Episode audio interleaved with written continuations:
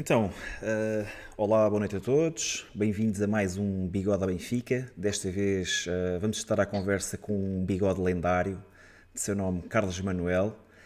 A seguir a mais... este episódio, Bruno, já podemos acabar com isto. Para Sim, mim já é está fechado. Calhar, quando, ser quando iniciámos o projeto, o nosso objetivo era, era termos um grande benfiquista aqui no programa. Depois do Carlos, acho que já, já ficamos felizes em, em dar por concluído o projeto do Bigode à Benfica, já ficamos todos satisfeitos. Olha. Boa noite, Começar boa noite aí ao Rui, boa noite ao Tiago.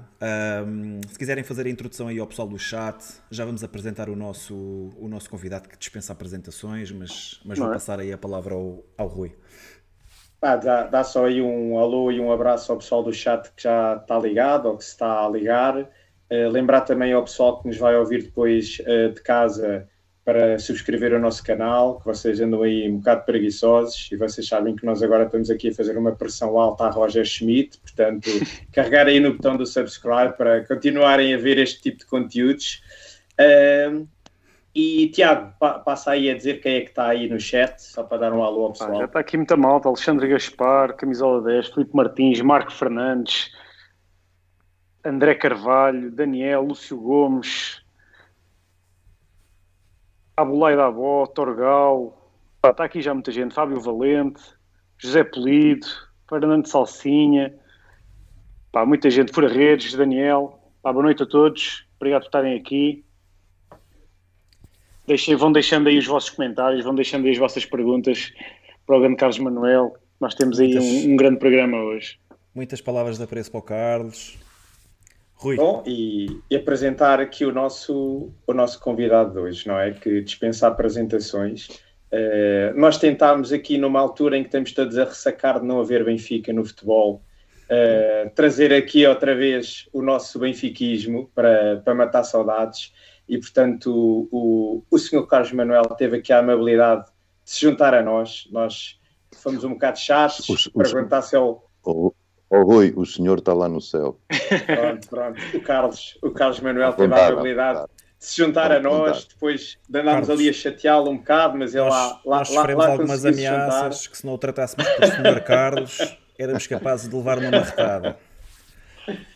E, e pronto, e, e portanto o, o Carlos, uh, como vamos perceber, foi, foi um dos grandes bigodes do Benfica e portanto, como o nosso programa, o nome do nosso programa vem muito inspirado de, de jogadores como ele, que passaram pelo Benfica, que fizeram do Benfica grandioso como ele é hoje, e, e a malta mais, mais nova como nós, que não tivemos o prazer de, de o ver jogar, uh, uh, adoramos ouvir as suas histórias, dele e de outros jogadores, e quem o viu jogar é sempre de certeza um prazer ouvi-lo novamente e relembrar o que foi uh, ver o Carlos Manuel ao vivo no, no, na antiga catedral.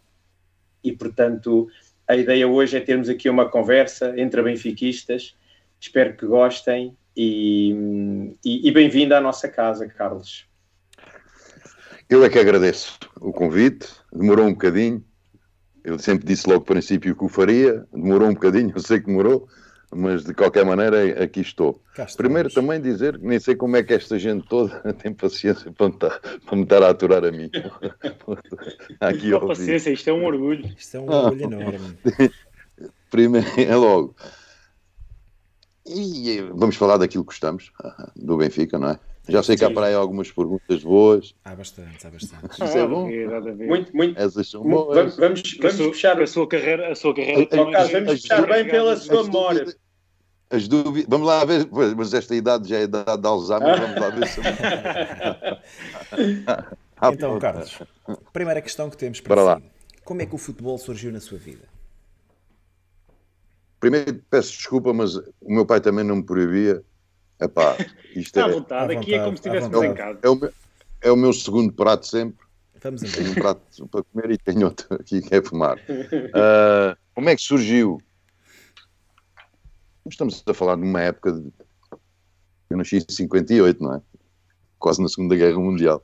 Uh, e estamos a falar numa época que não havia praticamente muita coisa. É? Ainda por cima, nós, eu vivia na Moita, que não é muito longe de Lisboa, é? estamos a falar de 30 km, possivelmente, mas eh, naquela altura 30 km era, equivalia, sei lá, a 100, para chegarmos a Lisboa, era uma coisa incrível. Uh, e obviamente que era o, o que havia. Uh, estamos a falar do fado, do futebol e, de, e da igreja. É nada. e portanto, nessa altura, era isso que havia. E o meu avô e o meu pai tinham sido jogadores lá. O meu avô ainda jogou nos Unidos de Lisboa, o meu pai já não, porque o meu pai, com 23 anos, levou, levou, teve, teve que ser operado aos quatro meniscos. E imaginam como é que é. Eu acho que o, hospital, o hospital dele foi a, a CP. Aquilo devia ser com escorpo, pouco e martelo, que lhe operaram, né? E ele deixou de jogar a bola com 23, 24 anos. Mas pronto, eram jogadores. Ah, e aquilo, isto, isto tem que nascer alguma coisa connosco, não é? Para ser jogador. Não basta. Atenção que não basta. Ah, mas. Mas o talento, o talento já era, já era de certa forma inato, não é? Que ele já nasceu, Sim, já nasceu também consigo. Eu lembro, o meu padrinho, Manel Augusto, com 4 anos, ofereceu-me umas botas de futebol. Com 4 anos. Mas mandou fazer ao, ao Ticaroz, que era o sapateiro lá na moita. Ganhava dinheiro, meu Deus, não havia mais nenhum, e ele fartava-se ganhar. E o Ticaroz fez umas botas para mim, travessas ainda. Travessas, ainda era travessas com 4 anos. Portanto, já havia ali alguma coisa e, possivelmente também puxaram para isso. E depois era o dia a dia. O dia a dia era escola, as, a mãe, a mãe, as mães aos gritos para, para, nós irmos almoçar, às vezes não queriam porque era pouco que havia, não é? nem gritavam. Oh, oh Carlos, não almoçar, baixinho e tal, que é para ver se a gente não ouvia. para ver se sobrava mais qualquer mas, coisa, não é? Não, não, não foi esse problema, nunca tive em casa, felizmente, mas era, era o futebol, não havia mais nada, eram as brincadeiras da rua. Normalmente vivíamos em grupos, não é? Da, a rua tal, a avenida Sim. tal, era, era o grupo da avenida, era o grupo da, da, da rua não sei quem. E ao fim e ao cabo é aquilo que nós todos temos em criança. Não há nenhuma criança no mundo que nunca lhe seja oferecido uma bola, seja do tamanho. Verdade. Deve ser o único, o único brinquedo de criança que toda a gente tem.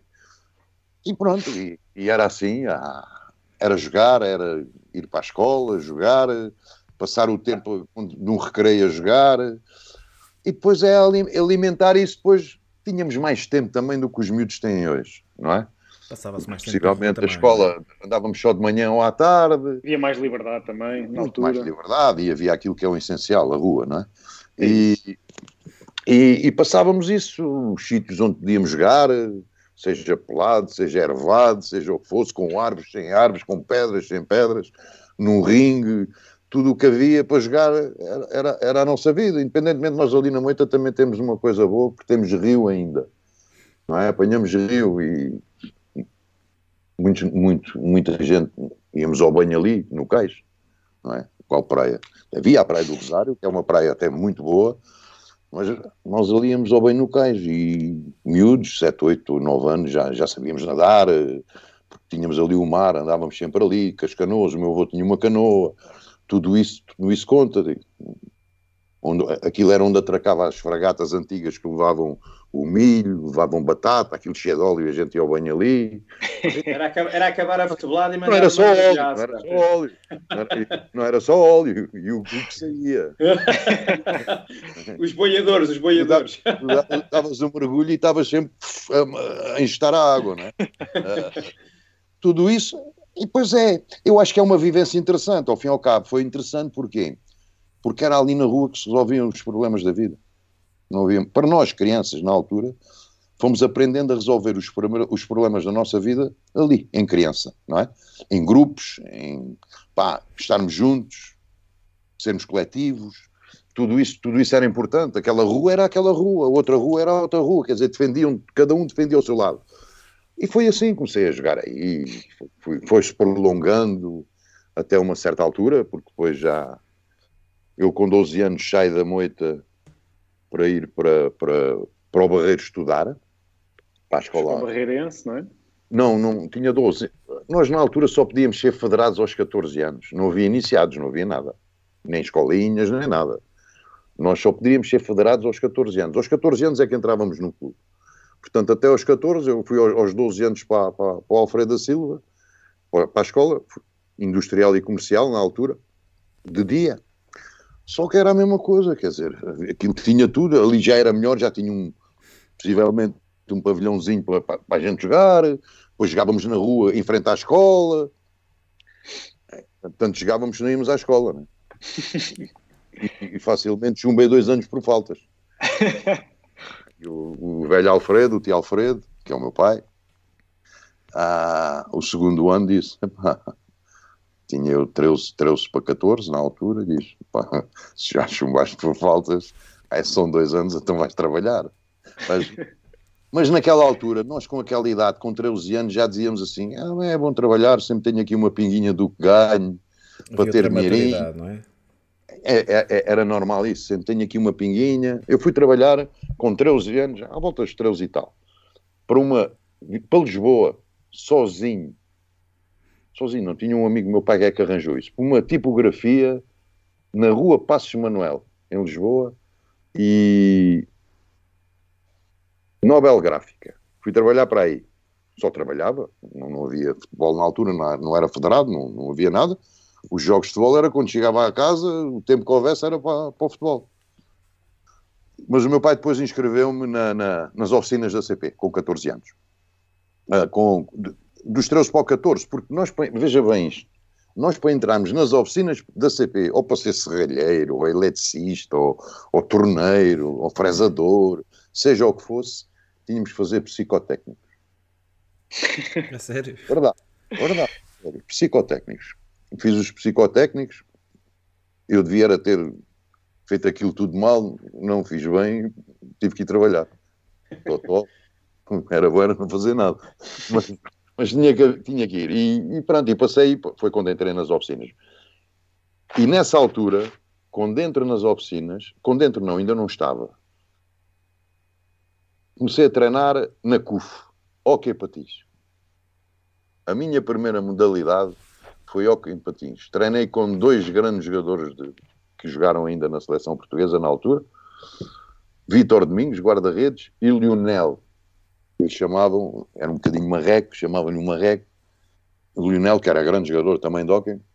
E estava a treinar no, no, no hockey. Um, ah, e há um dia, acabou o treino do hockey, porque o, o estádio da CUF, o Alfredo da Silva, era ali bem perto do pavilhão, aí uns 50 metros e vejo, quando sai do, do tomo banhinho no hóquei, sai do banho e vejo uma grande fila no campo de, de, de futebol, que era as tais, que havia as tais, agora fugiu-me o nome, isto é treinos Alzheimer. De captação? Os treinos de captação. No mesmo dia que o Chalana foi lá. E não ficou. É incrível, não é? Incrível. Era um ano mais novo que era eu. Pequenino, era pequenino. Era tal, era tal, tal, tal, tal, tal, altura. E, e, ele era muito mais novo do que eu mais novo, não, era um ano mais novo. Ele, ele nasce 10 de fevereiro, é, 59. E então eu olhei para aquela filha e disse: pá, que é aquilo? E fui lá acima. E depois é que a, a malta começou, os miúdos estavam ali, perguntei, eles disseram: ah, é para ver o que é que fica aqui e tal, captação. Oh, olha, vou agora também. Mais um banhinho, é, é, é, é dois banhinhos, vou para água em casa. lá fui, lá fui. Treinei para aí quem? 15 minutos. E e João Carreira, se não estou em erro. O, o velhote que era o treinador. Boa gente. E ele diz-me, ah, vai lá para a cabine. E eu assim, olha, já fui, vou continuar no óculos. Fui para a cabine, lá dentro da cabine estava lá um diretor, ah, temos que falar e tal. Amanhã tens que vir cá outra vez. Pronto, e fui indo, foi assim. O Chalana não ficou na altura, foi no outro dia o Barreirense ficou e pronto, e teve, teve realmente, ainda veio muito mais cedo do que eu para o Benfica. O Chalana vem em 76, estou em erro. Muito mais cedo. Eu estou a falar isto para aí em 72, que aconteceu. Pronto, fui ficando, fiz a minha formação toda na CUF. Uh, até aos, aos Seniors, eu joguei nos Seniors da CUF de dois anos para três, não estou em erro, ainda na primeira divisão, porque a CUF depois desceu, quando se deu o 25 de Abril, porque a CUF tinha muito a ver com a fábrica da CUF. Uhum. Era Melos, como é óbvio, não é? Sim. E quando se deu o Benfica, a fábrica da CUF, aquilo degradou-se tudo, uh, os Melos saíram e aquilo degradou-se, mas o clube ficou à mesma, depois mudou de nome, hoje é a CUF outra vez e ainda bem. Carlos, aquilo mas quando, um jogou, clube... quando jogou na CUF, jogava nos séniores, mas ainda com idade júnior ou não? Sim, isso, isso, eu tinha 14 anos no juvenil, fiz os dois anos de juvenil, aos 16 anos, passo para os, porque nós fazíamos dois anos juvenil e dois anos júnior. Uhum. Normalmente era sempre assim. Mas quem tivesse mais qualidade ou condições, eles, Saltava naquela idade, saltavam. E o que é que Saltava acontece comigo? Eu, eu, aos 16 para 17, começo uh, a treinar com, com. Faço um ano de Junas e depois já começo a jogar nos Junas, mas a treinar com os sénios. Já comecei aí. Depois saltei para os sénios ainda na primeira divisão, a CUF foi no ano depois que aquilo degradou-se tudo e desceu. Mas na altura vou falar de um clube que, que tem, tem que ter uma estima enorme, como é óbvio, porque foi onde eu comecei, que em Portugal, eu quando chego ao Benfica em 79, havia um campo relevado, que era o estádio. O Benfica, o Porto, o Sporting, todas as equipas não tinham dois campos relevados. Só um. E alguns pelados. Claro. pelados. Na CUF nós tínhamos dois campos relevados. Portanto, eu em miúdo, em juvenil e júniores, em casa, joguei sempre em relva. Sempre. É que nessa altura tinha grandes né? instalações, não era, Carlos? As pessoas adoravam, as outras equipas de miúdos adoravam ir jogar ali, porque iam jogar uma vez à relva, não é? Sim. Nós treinávamos e jogávamos na relva. Para muitos era a única havia vez que faziam. Era, havia o estádio e havia o campo de treinos dos Xenas, que era o nosso onde nós jogávamos. Nunca, nunca, em casa nunca pisei um plato. Sempre relva. E, em termos de condições, pá, nós, eu tinha para aí 3, 3, 4 pares de botas, em juvenil e júnior. A CUF nesse aspecto fatos de treino do melhor, pá, umas condições. Eu, quando chego aos cenas da CUF, eles tinham já, os balneários de, dos cenas da CUF era uma coisa incrível. Foi dos maiores balneários que eu vi. Depois já havia banho de imersão, mangueira, agulheta, mangueira, que não havia em quase clube nenhum, sauna, tinha tudo. Grandes condições tudo, grandes mesmo. Condições. Pronto, fez esses anos, é, é evidente, ainda, quando, quando, quando subo aos Channels ainda não tinha os 18 anos, tenho pai 17, se não estou em erro. Subo aos Channels, fiz primeira divisão com, com, com, com eles, a CUF desceu nessa altura porque depois os melos foram embora e aquilo praticamente acabou. E depois ainda tive mais dois, três anos. Em 78 vou para o, para o Barreirense, aí já vou eu, porque na CUF jogava eu, o Federico, que esteve aí também, no Benfica, como é óbvio, o nosso Federico, que já faleceu, o, o Araújo, num ano, o Araújo, não, da CUFO, eu, o Araújo e o Federico, os três, para o Barreirense. Chegámos ao Barreirense, fizemos o primeiro um ano Barreirense. Eu fiz um ano Barreirense, a época correu em termos individuais muito boa, em termos de primeira volta, ótima, íamos em terceiro lugar. Estávamos a fazer uma época fantástica, acabámos por descer. Na segunda volta, porque o Timanel de Oliveira, saudoso de Manuel de Oliveira, o treinador, era um espetáculo. E ele saiu, quis sair, foi para o Marítimo e as coisas não correram bem depois, na segunda volta, e, e acabámos por, por, por descer. Um clube fantástico, o Barreirense, um clube com uma, com uma forma de estar muito interessante, um clube fazedor de muitos jogadores também, como a CUF, mas o Barreirense com mais jogadores ainda a saírem da, da, daquela ninhada daquele clube um clube muito interessante, muito povo, muito. Até porque o Barreiro tem ali uma história muito, muito, muito sui generis em termos políticos, não é? Era um clube que, mesmo o próprio Barreirense tinha isso, no clube do povo, uh, um clube onde tinha o estádio praticamente sempre cheio, agentes barreirenses, agentes do Barreiro, muito dadas ao clube, adoravam o clube, adoravam o jogo, uh, e aquilo era entusiasmante jogar ali no, no, no Barreirense, um campo dito pequenos só em termos de, de, de, de, bancadas, porque o resto, o campo é quase o tamanho dos outros, não é? Mas muito interessante, um clube muito interessante, e fiz um ano aí. É quando em 79 eu estou em... Isto é interessante. Eu estava na seleção de esperanças na altura no Barreirense. Desculpem lá, mas tem que ser. Eu estava na. Tenho que me afogar. Eu estava. Eu estava. Eu estava no Barreirense na altura ainda, já estava na seleção de esperanças, obviamente, aí nós já íamos conhecendo o, o, a seleção A, os jogadores da seleção A, porque normalmente no meu tempo nós ficávamos esperanças e sénior e a equipa A sempre no mesmo hotel, fosse para onde fosse, ficávamos sempre no mesmo hotel e, e dávamos ali uns com os outros, como é óbvio. E lembro-me que na altura era o Sr. Romão Martins, o chefe do departamento de futebol do Benfica, eu estava numa, num estágio da seleção se não estou em erro, para a Bélgica. Se não estou em erro, era um jogo na Bélgica. Imagina, né? Dos primeiros jogos que eu fui, fiz. Uh, agora imagina, o Carlos Manuel da Moita vai para a Bélgica. Sabia lá, eu era um. E hoje passar lá na Moita, eles a andarem e a gente a olhar.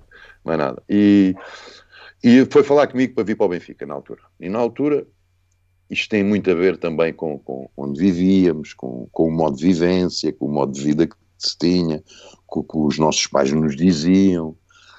E ele, no primeiro dia que eu vou, que eu vou para estágio, chego lá ao hotel, como, é, como era, hoje era impossível, não é? Alguém de, de um clube ir ao hotel da seleção contratar um jogador. E ele quis falar comigo, foi falar comigo e ele dizia-me que o Benfica estava interessado, se eu estava interessado. É evidente que eu disse que sim mas o que é que, o que, é que eu sabia? Nada. E, e, e, é quando, quando ele começa a falar e tal, então tens que vir e temos coisas e tal. Começou ali a falar em termos financeiros, aquelas coisas é sempre melhor, tens mais dinheirinho, que é umas tanguinhas às vezes, não, às vezes não, não sempre. Os queiram pagar pouco, isso é normal. Claro. Mas pronto, e, e a, a, única coisa que eu lhe disse, tudo bem, eu venho para o Benfica, mas o emprego não vou deixar. Emprego na CP depois, nas oficinas, e ele dizia assim, mas... Que era sagrado. Como, como quer jogar na primeira divisão? E estar a trabalhar ao mesmo e, tempo. E, e estás a trabalhar, e eu dizia-lhe, oh, sou irmão, desculpe lá, eu jogo no Barreirense na primeira divisão e estou a trabalhar. Portanto, eu não vou perder o meu emprego. Eu, na altura, se não estou em erro, ganhava ou 900 ou um conto e 200. 900 escudos Pois não é nada. então é. Ou um conto e 200 nas oficinas da CP. Eu não queria perder, que era aquele lado do pai, tens de trabalhar, faz um, um bom emprego. trabalhinho, um empregozinho, está ali certinho já, e tá. até porque a maior parte da minha família, tanto os meus dois avós e o meu pai eram ferroviários. É? o meu, um dos meus avós era pica-pica, e os outros, o meu pai e o, e o meu outro avô era, era trabalhava numa oficina onde eu trabalhei também. Ou onde eles trabalharam, aqui eu trabalhei. E, e foi assim. Epá, tivemos ali, eu assino o meu contrato com o Benfica no aeroporto. No último dia fui para a Bélgica, porque eu não queria. Pá, desculpa lá, eu não venho sem. Não posso perder o emprego, porque está no emprego. E ele dizia, mas como é que é possível? Quer dizer, é impossível. A gente não sabia nada. Contado ninguém acreditava, não é? E falando, é, é, verdade, quer dizer, isto hoje é impensável, é? até porque hoje nem vinham falar comigo que é uma coisa incrível. Claro, não, é? claro. não tem nada a ver. Mas, e foi assim, pronto, chegámos ao, ao penúltimo dia, antes de, de, de, o dia antes de viajar, porque fui-me ali também ouvindo a malta, pá, o que é que achas? E, e a malta falou, pá, tu vem para o Benfica, largou o emprego, aquelas coisas, não é? E eu larguei, larguei e chegámos a acordo, eu assinei o meu, o meu contrato, o meu primeiro contrato para o Benfica, assino no, no, no aeroporto. Antes de ir para a Bélgica? Antes de ir para a Bélgica. Antes de ir para a Bélgica. E depois, pronto, foi aí que assinei. Agora, quando chego ao Benfica, não, assino eu e assino o Federico. O Federico também veio. Sim. Viemos os dois. No ano a seguir é que veio Araújo e Jorge Martins, guarda-redes. Também veio, em 80. E nesse ano, pá, nesse ano, pronto, foi chegar ao Benfica. Isso é que é incrível. E ver, primeiro dia, inspeções não tem nada a ver com o que é agora. Inspeções é. Ver o... Auscultar, escutar e tal. Estava inteiro, estava inteiro. Estou como o Clemente do, do, do, do Santa Clara, esse miúdo, também foi fazer as inspeções e o médico começou a escutar, perguntou-lhe se ele tinha, depois de escutar e de ver toda a boca, tudo, perguntou-lhe se ele tinha algumas doenças e, e perguntou-lhe uma coisa que era, então, oh, Clemente, e, e, tu já tens esperma? E o Clemente começou assim a pensar, oh, doutor, esperma? É pá, eu não sei se tive isso, mas eu posso perguntar à minha mãe, eu sei que papeira, papeira tive, tive isto, quer dizer... Muito bom. Tive, tive, teve papeira, teve sei lá mais o que, esperma é que ele não teve. Pronto, e fiz, fiz, fiz, quando chega às inspeções, estamos para aí uns 60 jogadores.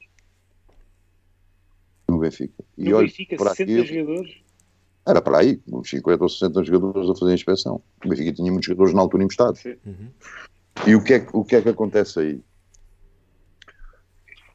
nós olhávamos uns para os outros e assim, eu, eu, era o que eu dizia, se calhar o que outros diziam, né? Claro. Como é que eu, como é que eu vou ficar aqui? Com tanta gente. Ai, todos jogadores da bola, e, uns mais velhos, não é? Mas não, olha, fiquei o primeiro ano. Oh, Carlos, e, se calhar isso. E, e, uma pergunta que a gente tinha era: então, e como é que foi então essa etapa de chegar aí com 60 ao mesmo tempo e de repente, como é que foi a sua estreia no Benfica, não é? A minha estreia é a décima, a minha estreia é a titular. Atenção, a minha estreia não é, não é, não é, não é, não é a décima primeira, é para aí à sexta jornada, se não estou em erro. Eu acho que é a quarta. E, ou à quarta no Beira-Mar, se não estou em erro. Se não estou em erro. Como titular Como suplente utilizado, não era? Suplente utilizado. Sim, andei, eu até à décima primeira jornada andei foi contra o Beira-Mar, sim. Sim, não e a titular é contra o Boa Vista, é isso? Boa Vista em casa que perdemos esse jogo. É ou não é? Exatamente. E é uma coisa titular, incrível. Esse jogo é, é o jogo. Boa Vista. Esse, Depois sai, esse, sai logo na primeira meia hora uma esse coisa jogo assim. É, o jogo é o jogo da minha vida. Podem, podem dizer tudo, tudo, tudo o que quiserem. Esse jogo é o jogo da minha vida. Nós jogávamos em 4-3-3 na altura. Pronto, eu andei aí à 11 jornada com o Boa Vista em casa Jogava na altura o, o Vitor Batista, no Boa Vista, o Folha, que acabou por ir para o Benfica, o Júlio. O Boa Vista tinha uma equipa fantástica também, muito bons jogadores nessa altura. E quando, quando vamos para esse jogo, era o São Mário, o Mário Wilson, o, o treinador, o capitão, treinador. treinador, e vamos para esse jogo com uma coisa que era difícil ali, que é uma lesão do Chalana num, num treino. E o Chalana não pôde, não pôde jogar esse jogo. Como jogávamos em 4-3-3, o que é que o Samário fez? Como o Chalana não podia jogar, meteu-me a mim, passámos a jogar em 4-4-2. Eu, se não estou em erro, os, ponta, os avançados nesse, nesse, nesse, dia foi o Reinaldo e o Nené, se não estou em erro. Sim. E, e meteu-me a mim no meio, não me lembro com quem, se era o Tony ou o Tony, Tony foi o Shell, não? Daí? Eu, era, o Shell não sei se estava nesse jogo. Mas era capaz de estar. Estava, então era. com o Boa Vista, não é? O Boa Vista deve, devia ser. Era Bento, da... Bastos Lopes, Humberto Coelho, Alino exato. e Alberto. E Alberto, exato. Carlos Manuel, Shell e Nené. Fonseca, exato. Reinaldo e Jorge, Jorge Gomes. Gomes. Então, então é assim: o Jorge Gomes jogou mais na meia esquerda a entrar para, para, para, para a ponta de lança, se não estou em erro, e o Fonseca na direita, ou o Fonseca é que foi para a esquerda. O Tony vai. O Tony, o Tony está nesse jogo, não está? Não, o Tony não está. Não tá, não. O Tony não, o Tony só entrou... Está o Checa. Tá então, é o Fonseca, é o Fonseca que joga na direita, eu sei que joguei no meio nesse jogo. Ao lado do Shell, provavelmente. Era a minha posição, ao cabo, que é quando eu vi, no, quando eu vi do Bagrense. Estava o Shell e eu no meio. E o Fonseca Exato. na direita e acho que é o Jorge Gomes na esquerda e dois, dois jogadores na frente. Uma coisa assim. Pá, e o jogo, na altura, não tem nada a ver com agora, atenção. Na altura de estar, estar 10, 15 minutos 0-0, passar a bola do meio campo ofensivo para o meio campo ofensivo, defensivo, defensivo. Oh, as orelhas já começavam a doer. O terceiro anel era logo shows. Tenho aí um grupo que é giro, já é logo shows. Querem chegar para trás. Era logo uma pressão. Quem não, não tivesse arcabouço, quem não tivesse arcabouço não aguentava. É normal. A exigência era muito, era muito forte, nesse, nesse sentido, muita pressão mesmo nesse, nesse sentido. Faz falta, faz falta essa exigência. Sim, há, e há muita vez que faz falta e, e ajuda. E nós, eu acho que estava, e estava, pronto, portanto estava, porque isso foi aceito por toda a gente. E isto não há culpas aqui de ninguém, porque o futebol é mesmo assim.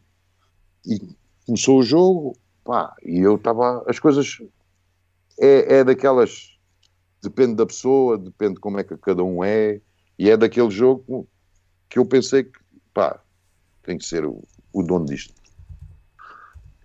Eu disse, eu pensei para mim, eu, hoje tem que ser o dono, é a primeira vez que eu vou jogar aqui, então tem que ser o dono disto.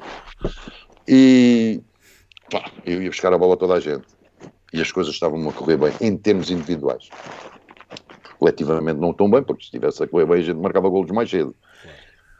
E as coisas foram correndo bem, correndo bem, correndo bem. 30 minutos de jogo, né? Aquilo de vez em quando era cada subia dela, as coisas não corriam bem à, à, equipa, aquilo era 30 minutos de jogo. O que é que o São Mário fez? Quis mudar outra vez para o 4-3-3.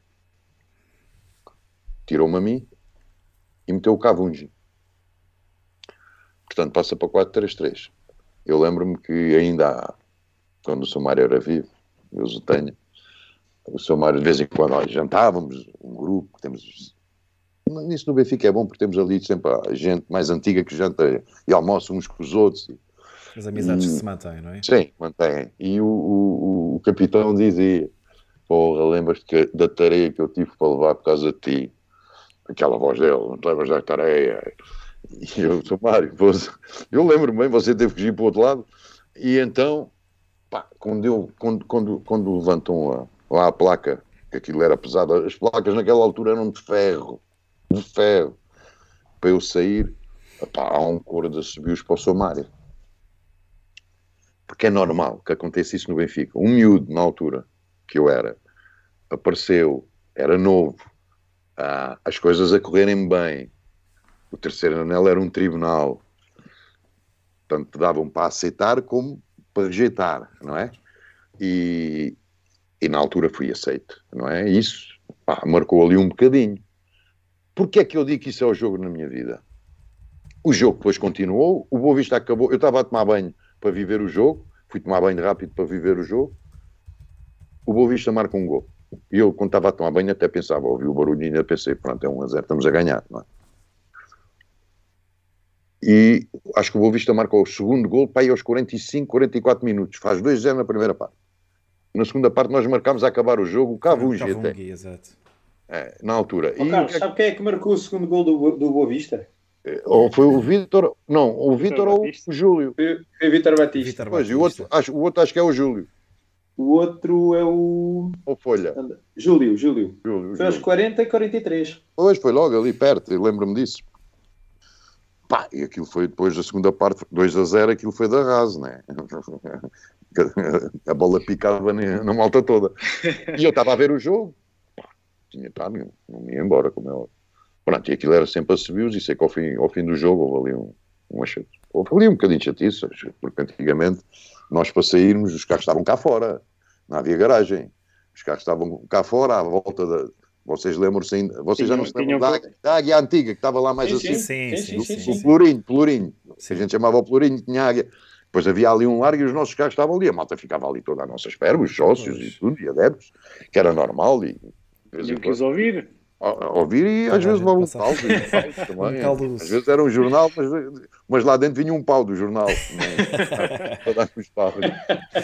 Na boa. Pá, nessa altura, nesse dia não ouvi, quer dizer, independente de perder, não ouvi porque, pronto, eles gostaram, gostaram desse dia, né? em relação a mim, pessoalmente. Fiquei triste, como é óbvio, porque por, por perdemos, não é?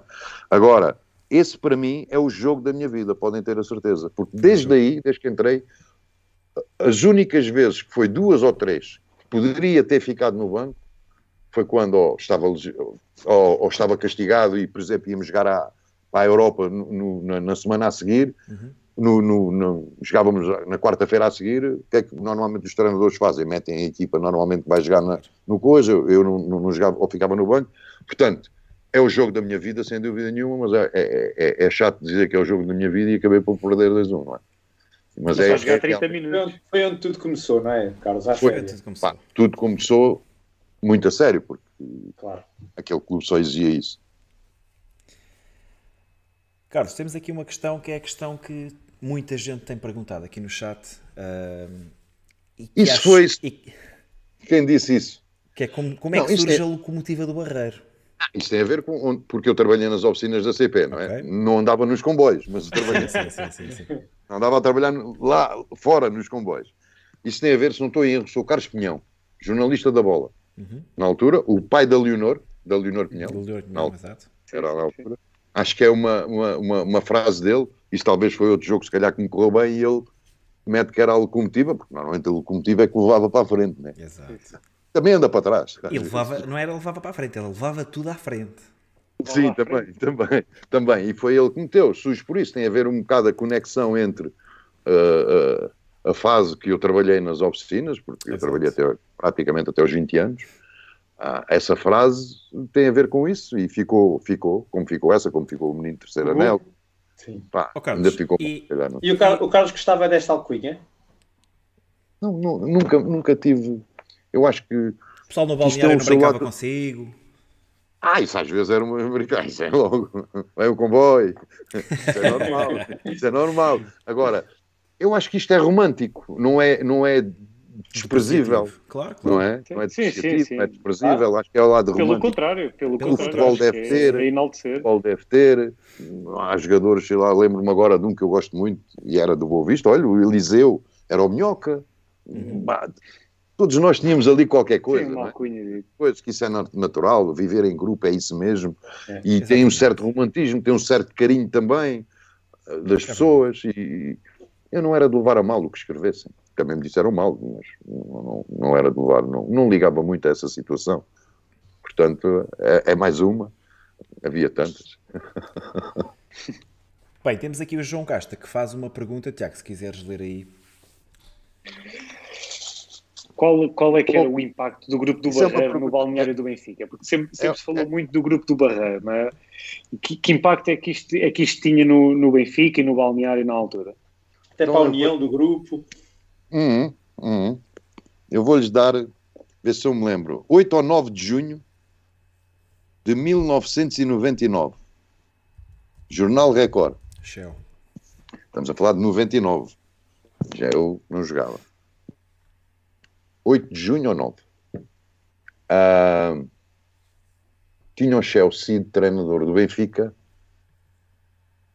Se não estou em erro, três jogos, ou para aí no final do, do campeonato mesmo. Uhum. Acabou o campeonato.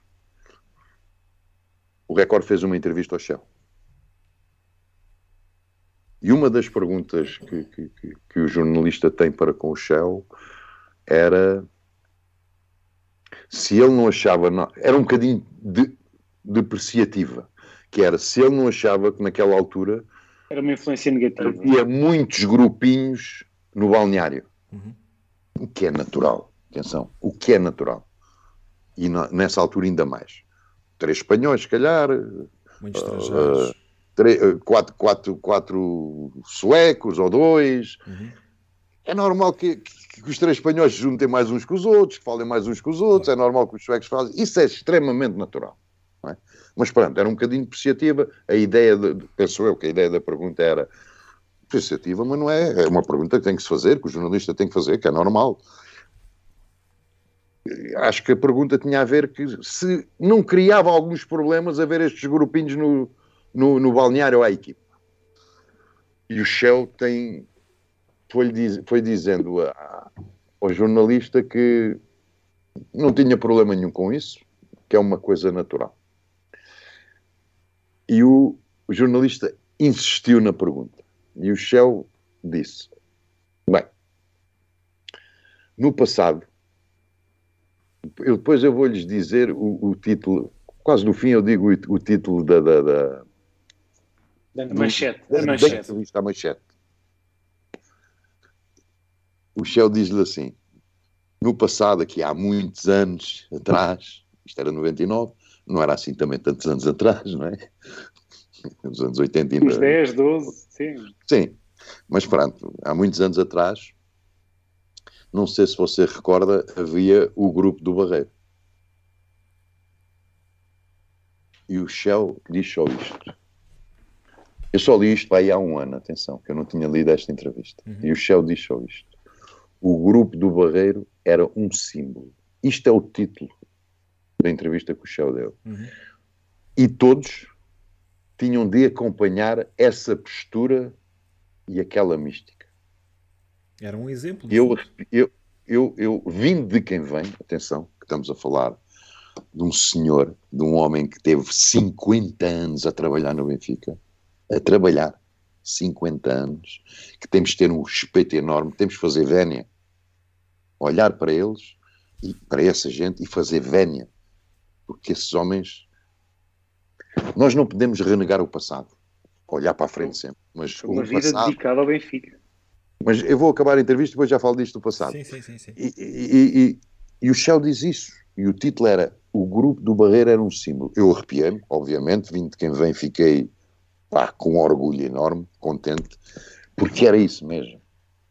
O Grupo do Barreiro, aquele clube foi fortíssimo durante muitos anos. E já agora, Nós Carlos, para, para a malta, 10 para 11 jogadores do lado lá do Rio.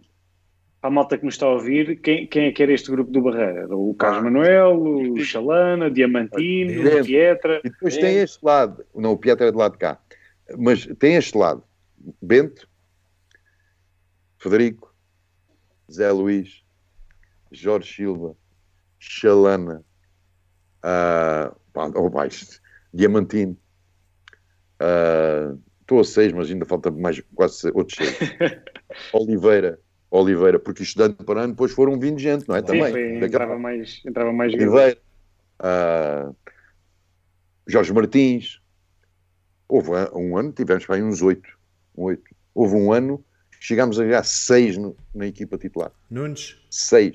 O Nunes, o Nunes, já vou em nove. O Nunes. O Alexandre Gaspar está aqui a ajudar. O Neno também, não? O Neno, dez. O Joel, veio do Amora, também era do lado de lá, 11. O Silvino era do lado de lá do Rio, 12. Mas do Barreiro, daquela zona. Nós não somos. Olha, vou-lhe dizer uma coisa: o único jogador do Benfica que teve no Barreiro, no, que era, morava no Barreiro era o Bento. O resto é tudo à volta.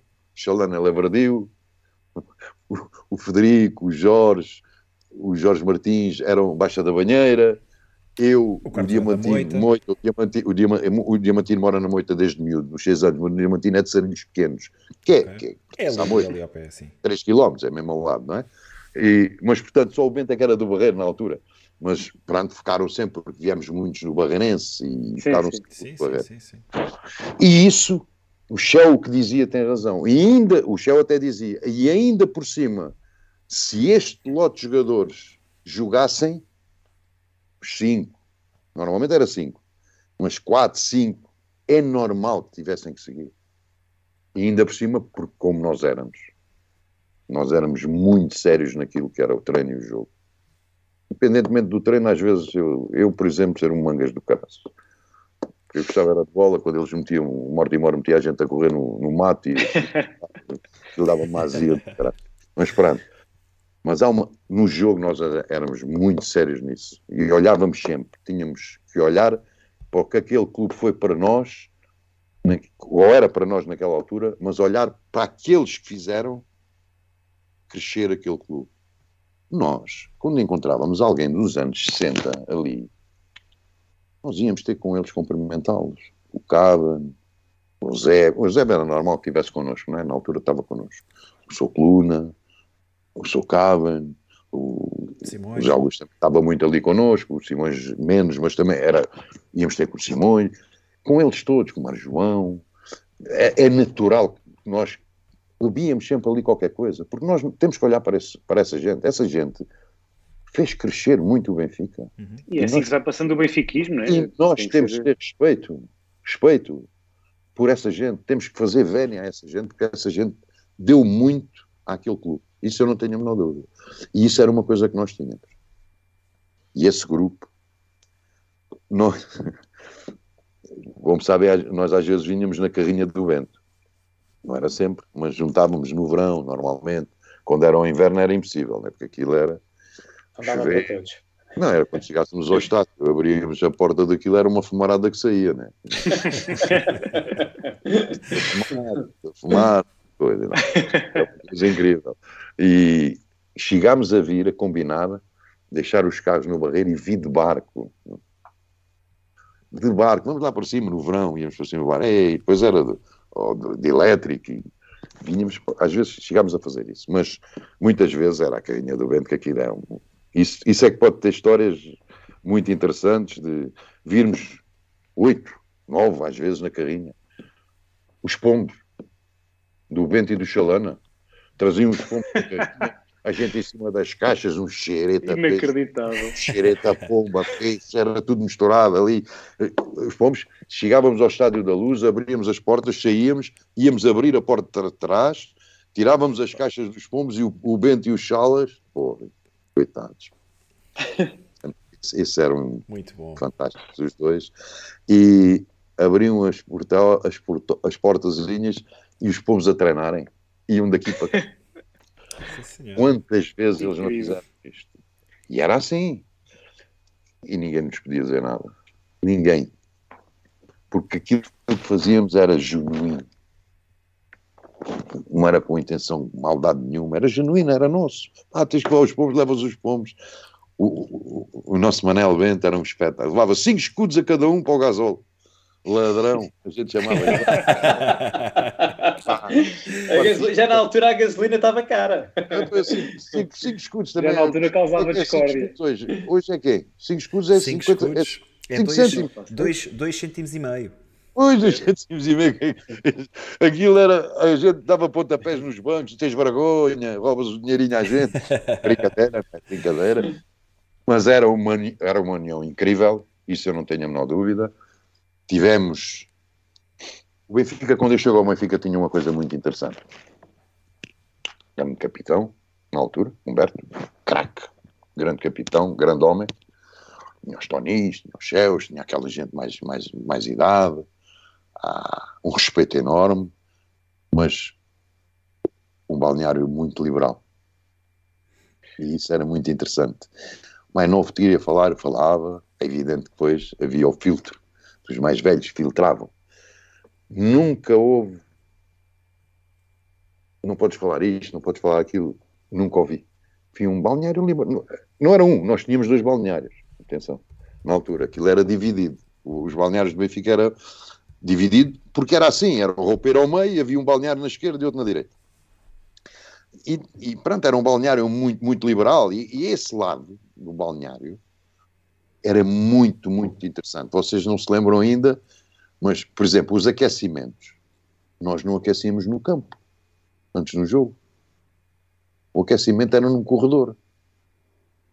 Nós tínhamos o corredor dos balneários, uhum, que era um corredor que cabia para aí, assim, lado a lado, três pessoas. E jogávamos, chegámos a jogar ali. A aquecer, a jogar com bola, a aquecer com bola ali?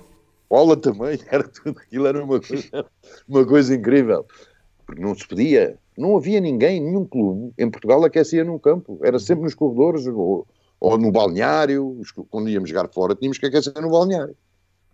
Okay, com bola ali no balneário era difícil, era mais o lado físico, fazer aqueles exercícios sim, que, sim, sim. dos miúdos da, da primária, vai para cima, braços para frente, braços para trás. Ah, aquela que tanga, que era uma tanga, não se dizia nada, né? A primeira vez que nós aquecemos no campo é com o Ericsson. Portanto, estamos a falar em 82. É a primeira vez que aquecemos o campo. E pronto, o balneário era fantástico, isso eu não tenho a menor dúvida, aprendi muito. O balneário tinha coisas muito interessantes. E agora vocês estão a ver, por exemplo, o Benfica deu-me isso tudo. Isso é, isso é que é a realidade. Minha vida social completamente diferente, foi diferente, que era natural deixei de estar mais tempo naquilo que era a minha terra, porque obrigatoriamente, treinos de manhã, treinos à tarde, estágios, ir para aqui, ir para ali, perdi ali. Conhecer outras pessoas em Lisboa. Claro, mas começa a conhecer outro lado também, que é, que, que é bom para nós na vida, conhecermos pessoas e isso só posso agradecer ao Benfica porque foi aquela gente que já lá estava, os Humbertos, os Tonis, que me deram a conhecer, os Shells, os Nenés, todos esses me deram a conhecer outras pessoas. Almoçamos aqui, almoçamos ali, e a vida muda, quer dizer, pá, a mim mudou para melhor, como é óbvio, as coisas foram diferentes, fui tendo uma vida social diferente, independentemente de não esquecer o meu lado. Claro, aquele, Lado, aquele lado e os meus amigos é o lado que eu mais gosto. Posso, posso estar sem algum está tempo. Está sempre aí no coração. Mas está, está sempre cá, isso eu não tenho a menor dúvida disso, não é? Porque foram eles também que me fizeram crescer. Eles obrigaram-me a crescer, mesmo na rua, não é? Eu quando digo que nós resolvíamos os nossos problemas da vida em miúdos na rua, esses problemas que nós resolvíamos e a forma como resolvíamos ensinaram a resolver a minha vida no futuro. Crescer, também, não é? E foram eles que também me ajudaram a crescer. Epá, e o Benfica deu-me isso tudo, isso eu não tenho a menor dúvida, porque foi, oh, foi realmente Carlos, deixa-me deixa só, deixa só fazer aqui uma, uma pergunta que te meteram aqui no chat e a propósito disto estávamos a falar do grupo do Barreiro e depois o Carlos falou de outros nomes, do Shell, do, sim, sim. do Sr. Tony, etc. Vai, o falar, vai, sim, sim, disse só, disse só alguns. E, e, a propósito, o, o Tomás Adílio Santos meteu, perguntou aqui no chat que onde é que estão estas referências hoje no Benfica? Se, se conseguimos identificar alguém no Benfica atualmente Eu ou se efetivamente o futebol moderno já, já, não, já não está para isto. Né? Já se, não permite se isto tipo deixou, de, já não permite este tipo de figuras. Como é que se chama? Quem perguntou? Tomás Adílio é Santos. Tomás Santos. Tomás, uh, Santos. Tomás? Tomás, Tomás. Tomás Adílio Santos, sim. Tá bem. É uma pergunta muito gira, muito interessante mesmo. Eu vou dizer porquê. E vou, vou começar pelo final da, da resposta. Eu acho que daqui a seis anos o futebol está todo mudado outra vez. Completamente diferente daquilo que ele é hoje. Hoje nós temos. Deixa-me lá ver se eu consigo pá, uma robotização daquilo que é. São, são, poucos os jogadores a fazer alguma coisa diferente, não é? Parece que é tudo, que é tudo o mesmo. Os clubes trabalham todos de forma igual. Não, o jogo é todo igual. Pois. Esse, esse é que é a verdade. E, e temos aqui um problema enorme, porque isto, mais dia, menos dia, o jogo é para se ver na televisão, não é no campo as equipas jogam todas iguais, não mudou rigorosamente nada há uns anos para cá, o talento não aparece. É cada vez mais. O talento cada vez é mais. É, é muito distrito, amordaçado, dizer, temos, mais repreendido, não é? Tive, tivemos a sorte de haver um miúdo que é, ainda por cima é do clube, que é Benfica, que é o. João Félix. Outro, outro que também não, per, não perdeu, mas o Bernardo, não é? Ok, ok o Bernardo tem aquele lado de, de, de, de magia que, que não a perdeu, que continuou e conseguiu não ser robotizado. Eu acho que temos que olhar para isso. Eu sei que é, há pouco tempo, numa, no, no Futebol Talks, uh, foram falando uh, sobre essa situação que houve agora aqui no Coiso. Foram, foram falando sobre a situação do que é a, a forma que temos de fazer com que uh, a rua tenha uma grande preponderância novamente no futebol. E isso não é, não é difícil de fazer. Isto de dizermos que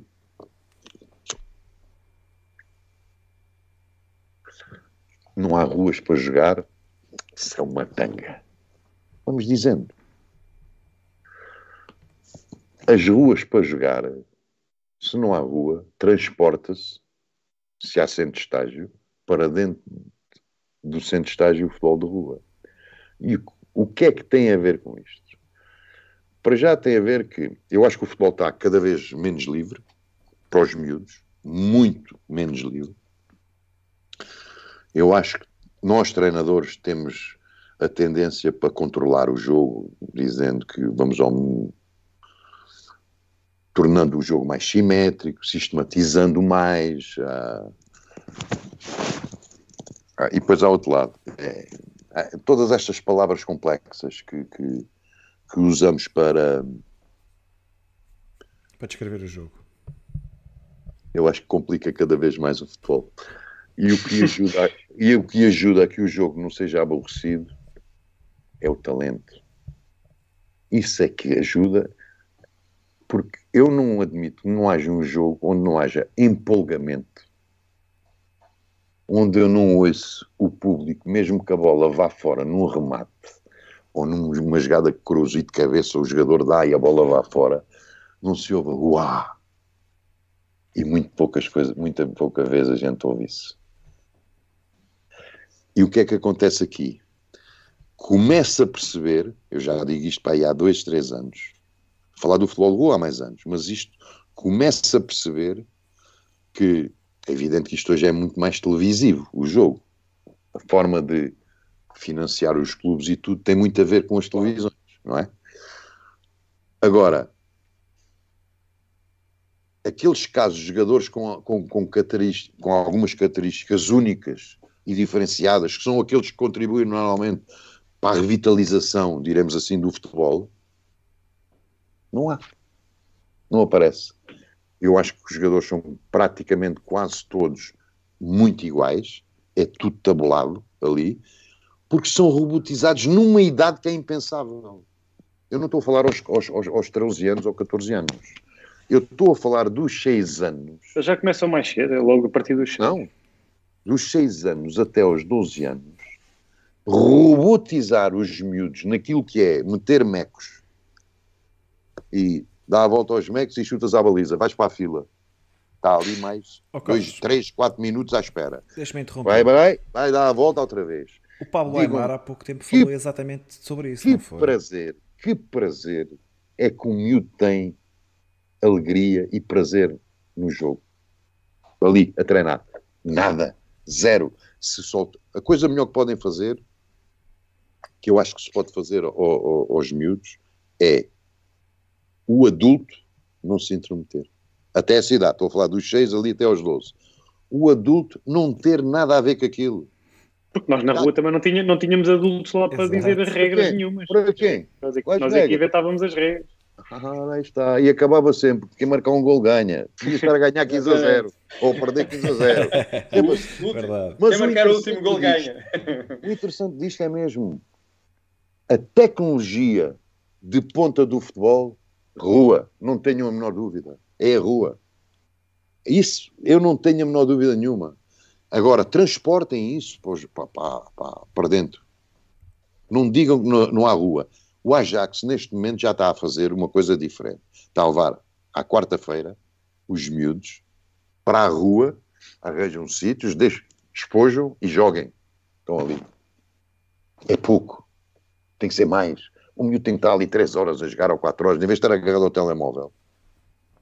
Está ali três horas a jogar, joguem uns contra os outros, deem coletes, deem bolas, joguem aí, andem à porrada, dê uma chapada no outro, um, o outro dá uma chapada num, resolvem o problema ali, vão ser amigos, muito mais amigos depois, vão saber viver muito mais em grupo.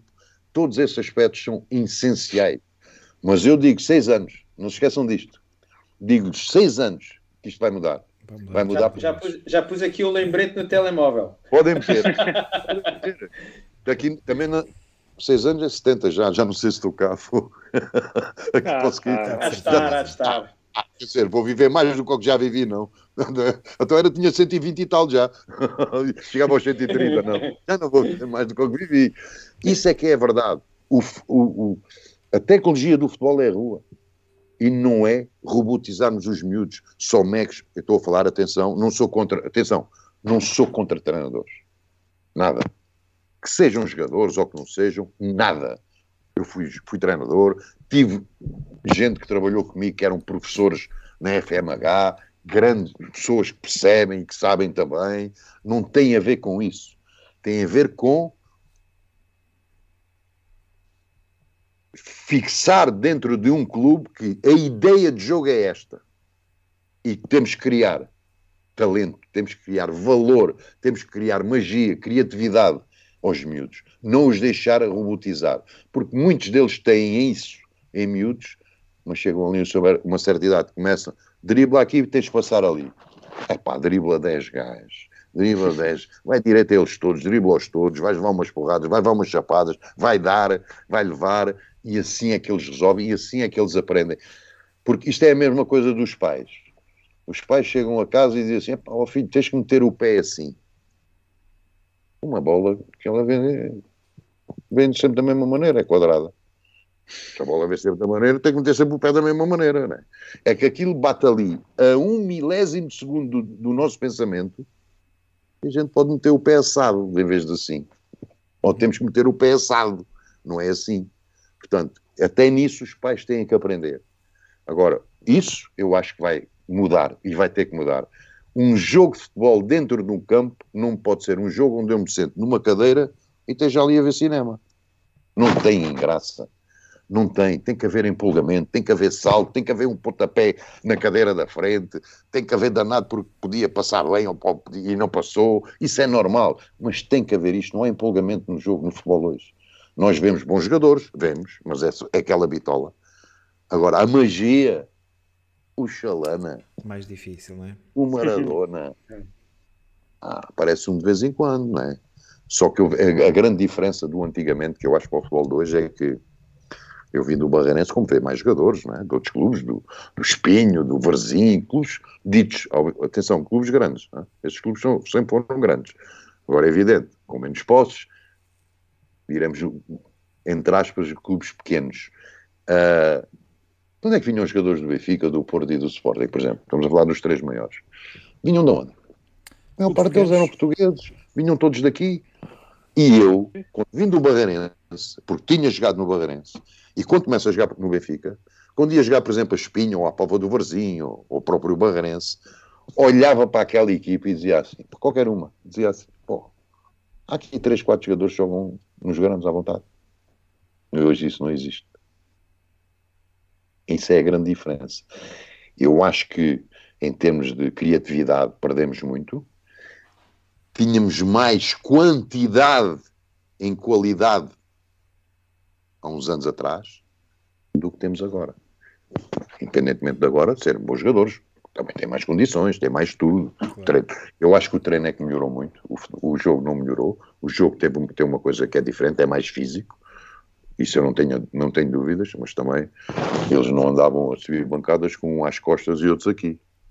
Mas chegava ali então, se um gajo perdesse um jogo ter, ao domingo, à terça-feira, aquilo era tarefa de manhã e tarde, e quarta-feira de manhã outra tarefa. Nem andávamos. Era porrada que até estalava. Bola nem tocava. Pois não, as coisas hoje são cientificamente está e ainda bem, melhoraram muito, o treino melhorou muito. Acho que o jogo perdeu, perdeu entusiasmo, perdeu empolgamento. Se eu, eu, eu, vou a qualquer jogo, gosto é de ver as pessoas, uau, a verem jogadas, a chegar. Hoje, Pronto, isto tem a ver com o jogo, como é, é jogado hoje. Hoje a bola chega à linha de fundo, volta para o nosso guarda-redes. As assobiadelas, no meu tempo, nessa altura, começavam logo lá na linha de fundo até chegar à bola. Carlos, como é que foi marcar o gol na final da taça de, de 83, ah, depois daquela polémica toda? Eu nesses gols engano-me sempre. Isso é verdade. Tínhamos uma questão anterior que era qual é que, qual é que, tinha, sido, qual é que tinha sido o melhor gol do O gol mais bonito, Sim. eu digo. Sim. Eu, eu não acho que haja golos uh, muito bons e outros maus. É gol, é gol. Agora, acho que há, mais boni há golos bonitos e golos menos bonitos. O meu gol anda à procura desse gol. Já corri tudo, até Também. na RTP. Já Também. pedi não encontro. Ao jogo, como é que é possível? Ao jogo e não ao gol. É um gol que. É? Copa do Barzinho. Já aqui estava é. aqui muita gente a referir esse gol aqui no, no chat, a dizer que, que é um gol, é um Olha, gol do outro é mundo. dos gols que eu digo assim, isto não é com não é desprezo, atenção, é com prazer até que digo isto. Quem viu, viu, quem não viu, olha, paciência. Pá, é, para mim é o gol mais, mais interessante, mais bonito que eu marquei na, na, na minha carreira. Felizmente ainda marquei muitos golos. Tá, Mas esse. Está aqui um, um, uma pessoa que nos está a acompanhar uh, que Epá, também tiver, no canto direto em Alvalade. se ele tivesse o um gol. Não tem, não tem. Ele está aí a falar no mas canto pelo, direto em Alvalade. Mas pelos vistos viu. Em Alvalade também marquei um canto direto, sim senhora. Também marquei. Era o Marinho, o lateral esquerdo. Marinho, que era um jogador que veio do Braga para o, para o, para o Sporting, o lateral esquerdo. Do Sporting nessa altura. É ele que está dentro da baliza que vai buscar a bola lá dentro. Também marquei. É verdade. O gol das Antas. Sim, o gol das Antas e como é que o balneário a história, a reagiu a isto. É essa polémica toda. Essa história é de. Nós, nós no Benfica nunca, fugimos sempre um bocadinho isso, não é? À polémica. Na altura, afinal era. Afinal foi marcada. Há aqui uma lógica, aqui, em relação ao Futebol Clube Porto, há aqui uma lógica, que é a, final foi marcada pelo, pelo, pelo, presidente da organização, na altura até era, do, era benfiquista, que era o Sr. Romão Martins.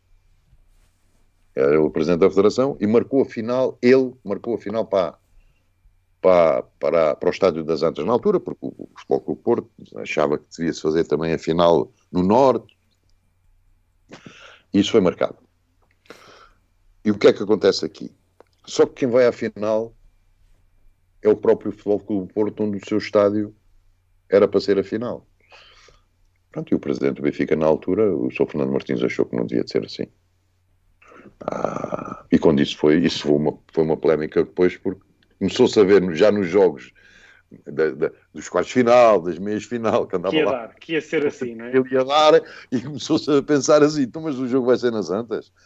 Pronto, e o Sr. Fernando Martins disse, não, nós às Antas não vamos. Se for preciso até mando o Júnior. Eu lembro-me dessa altura de dizer isso. Se for preciso, até mando o Jonas. E o que é que acontece aí? Pá, isto foi uma discussão que, ao fim e ao cabo, afinal era a 10 de junho, se não estou em erro, como sempre. E não há final. Não, fomos a, não, não houve jogo. Aquilo foi passando, não é? Já era uma organização fantástica que a Federação tinha naquela altura. É, é de merecer, era de merecer. E o jogo. O jogo não se deu. Ah, fomos para férias, acabou, acabou o campeonato, fomos para férias. E ele, e pá, aquilo depois começou a ser um bombardeiro no, nos jornais, pimba, pimba, afinal da taça não há, como é que é possível, aquelas coisas todas. E há um dia que nós já, já estávamos a treinar, há pouco tempo até. Nós estávamos a treinar e, e o, o Sven, o Ericsson na altura, aquilo era só tumba, jogo das Antas, jogo da final da taça, na final da taça, eu disse ao presidente, presidente, vamos jogar, vamos às Antas jogar. É jogo é jogo lá. Nós, nessa altura, fizemos, eu acho que é a única taça ibérica que existe. Nós jogámos com, com o Bilbao, Atlético de Bilbao, que tinha sido campeão em Espanha. Uhum. Eu acho que é assim, não sei se estou trocado. Eu acho que jogámos uma quarta-feira em Bilbao, nós nem viemos para Lisboa. O jogo foi marcado, fomos para as Antas. Jogámos uma quarta-feira em Bilbao, nós tínhamos ganho cá 3 a 0, se não estou em erro. E depois empatámos lá 0-0, uma coisa assim perdemos 1 a 0, não me lembro. Que ganhámos essa taça ibérica. E viemos diretos, fomos diretos para o Porto. Fomos diretos para, para o Porto para jogar nas Antas no sábado. Fomos ali para o Porto, ficámos lá no Porto. Nós ficávamos sempre num hotel, mesmo no centro do Porto, no Infante Sagres. É no Infante Sagres, não estou em erro. Antigo, ainda tinha aqueles elevadores da, das rainhas, dos reis, cheio daquela as alcatifas vermelhas, os bancos todos vermelhos, um elevador nesse hotel.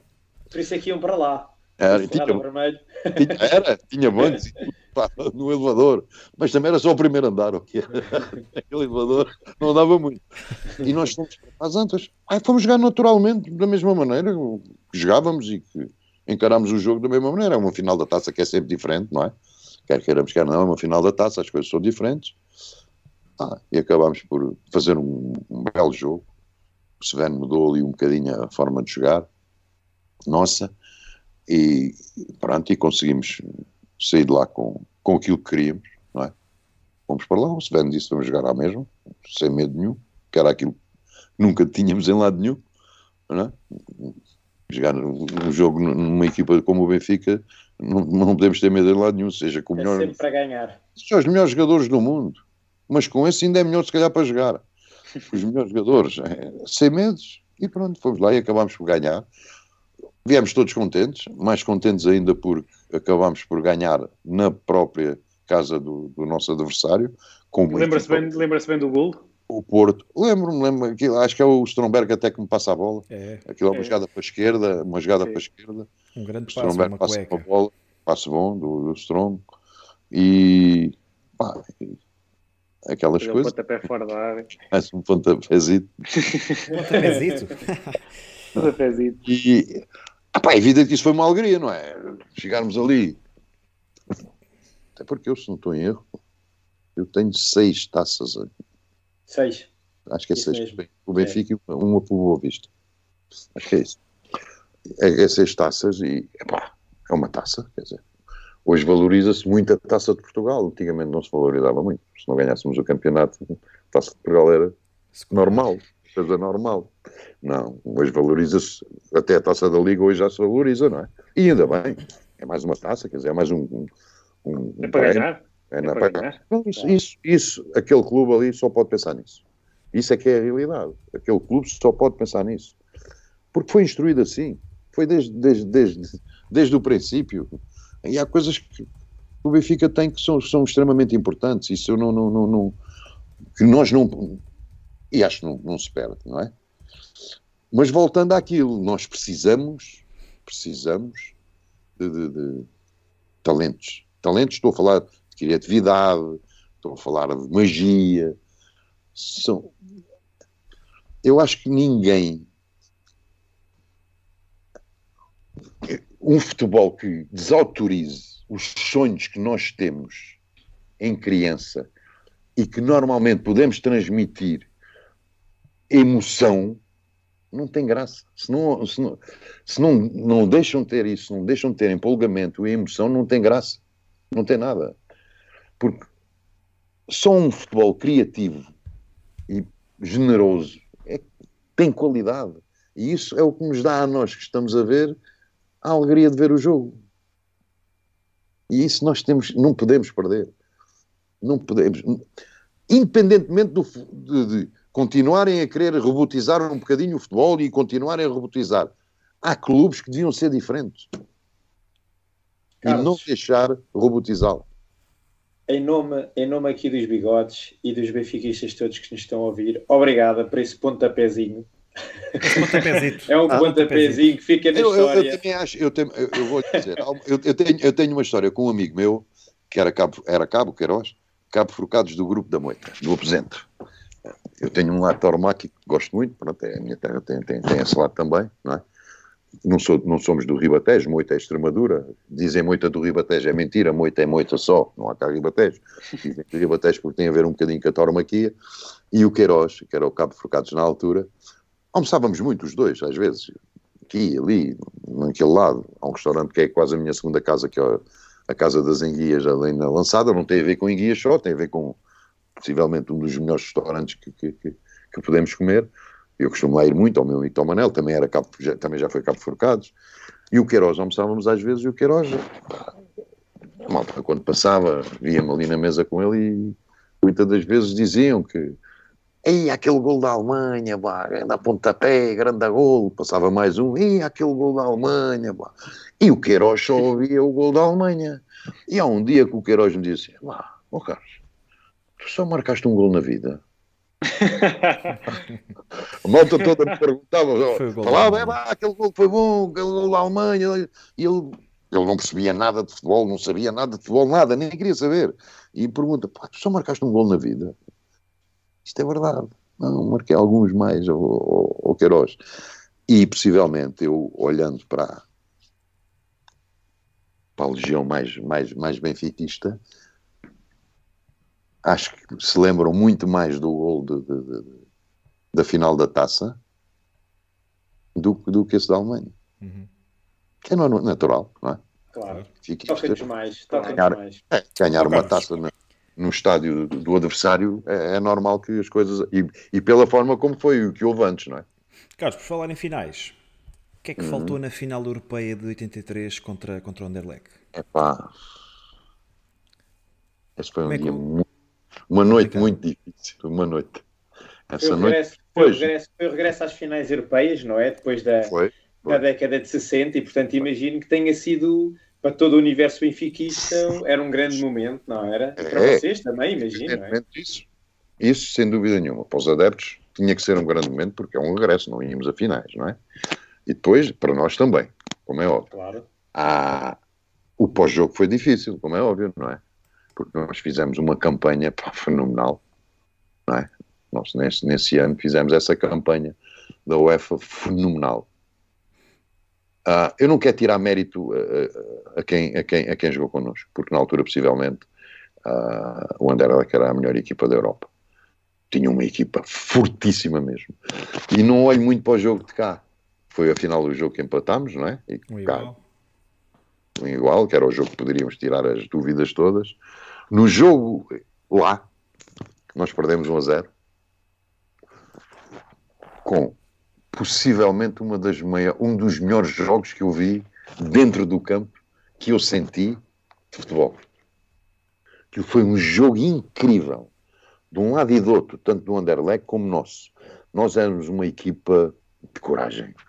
O Sven conseguiu ah, meter-nos na cabeça que em qualquer lado jogávamos sempre, sempre lá em cima, na altura. Pá, eu, na altura, devia ter 24, o Chalas 23, o Diamantinho 23. Estávamos ali numa idade boa também, não é? O João Alves também era um excelente jogador, no joga cá, no jogo cá. Era um jogador fantástico, porque nesse ano eu, eu joguei o primeiro ano com, com, com o Ericsson na, na, na, direita. Era eu na direita o, o meio campo, que eu acho que era muito bom. Eu, o Shell, o João e o, o João Alves e o Chalana. Ah, Meio campo de luxo. Tínhamos ali um, um misto de experiência e de, de, de, de, de juventude, que era eu e o Shell, e o, Shell e o, o João, ah, já com alguma maturidade e tudo, e que realmente aquilo bateu, bateu certo. Fizemos quase toda a época juntos, só o, esse jogo da final é que o João não joga. Uh, e apanhámos uma equipa fortíssima, em que tivemos a hipótese cá de poder, de poder, num ou outro lance, um jogo difícil, muito difícil, mas num ou outro lance podermos ter vantagem, no 2 a 0, não o conseguimos, e logo após o nosso gol, nós tínhamos de ter feito, até na primeira parte, se não estou em erro, e depois no nosso gol, logo a seguir, eles marcam, fazem o um impacto. Caímos um bocadinho aí. Ainda tentámos levantar, ainda tivemos alguma hipótese, mas ainda havia tal problema também de, aí já tínhamos marcar dois. Dos gols fora, pois. Dos gols fora, não é? E, e, e, realmente eles tinham uma equipa, pá, quase praticamente todos saíram depois. Saiu o Lausanne para o Real Madrid, saiu o, o, o médio pá, assim, cabelo quase muito loirinho para o, para o Milão. Pá, muitos jogadores deles saíram para, para, para fora, tinham uma equipa fantástica. Sim, porque o Anderlecht naquela altura tinha uma mega equipa, não é? Uma equipa muito forte, futebol belga. Foi uma pena. Foi uma pena. Foi um jogo. Olha, eu nem, eu nem, sei, o, não sei o que fizeste também. jantei até, até aqui para o lado. E, e pá, chateados, é evidente. Estávamos a jogar aqui, não é? Porque nós, nós, ao fim e ao cabo, se nós olharmos, nós queremos jogar bem, queremos estar sempre, sempre lá em cima, jogar bem. Porquê? Para, para as pessoas, essencialmente, são os adeptos e são os sócios do, do, do clube. Se sintam satisfeitas também, porque se passarmos na U e se perdermos, vamos caldos, não é? Se, se, não perdermos, se ganharmos, vamos o contrário. Eu quero é claro. que as pessoas se riam e que, que, estejam comigo e não é que está a mandar vir comigo. Claro. E nós tentávamos sempre jogar para as pessoas, isso, isso, isso era uma realidade. E, e, esses jogos normalmente são mesmo para isso, não é? As, as finais é para ganhar. Nós não conseguimos nesse jogo, foi uma pena porque tínhamos feito uma época em termos interiores, em termos de país, fantástico. Ganhámos o campeonato e a taça, perdemos um jogo no campeonato, se não estou em erro, nesse ano, ou é no segundo, acho que é esse ano, só perdemos um jogo no campeonato, parece. E é o tal ano dos 15, das, das 15 vitórias, é, uhum. que, que, ainda, ainda está, não é? Deixa Exato, que, que, deixa isso mesmo, isso não, mesmo. que o Benfica consiga Pode passar. que se bata, quanto, não, mas quanto mais houver, melhor, não é? Claro, Depois há é outros que têm que bater e mais, é bom sinal para, para, para, a equipa ganhar. Não é? Isto às vezes também deve-se meter nos jogadores e dizer pá, vamos bater este recorde. Isso é natural, aconteça, não é? Porque nós também o batemos não é? E o que é que pode acontecer? O que é que, nessa altura foi pena, porque pá, tínhamos feito uma época pff, que aquilo era mesmo o topo, era a cereja, não era em cima do bolo, era na lua, era uma cereja na lua, é? que era isso que nós queríamos na altura. Claro. Carlos, o Carlos já falou um bocadinho. O Carlos já falou um bocadinho há bocado sobre isto, não é? De outra forma, mas para si o que, é, o que é a mística do Benfica? Eu tenho uma frase muito sui generis, que é mesmo o que a palavra diz, o que a mística diz o que é que é misto? Para mim, para mim, é muito sui generis. E devia estar escrita. Uma atitude coletiva afetivamente, atenção a esta palavra, afetivamente assente, e outra palavra, eu vou dizer depois toda, assente na devoção ao clube. Eu direi, uma atitude coletiva afetivamente assente na devoção ao clube.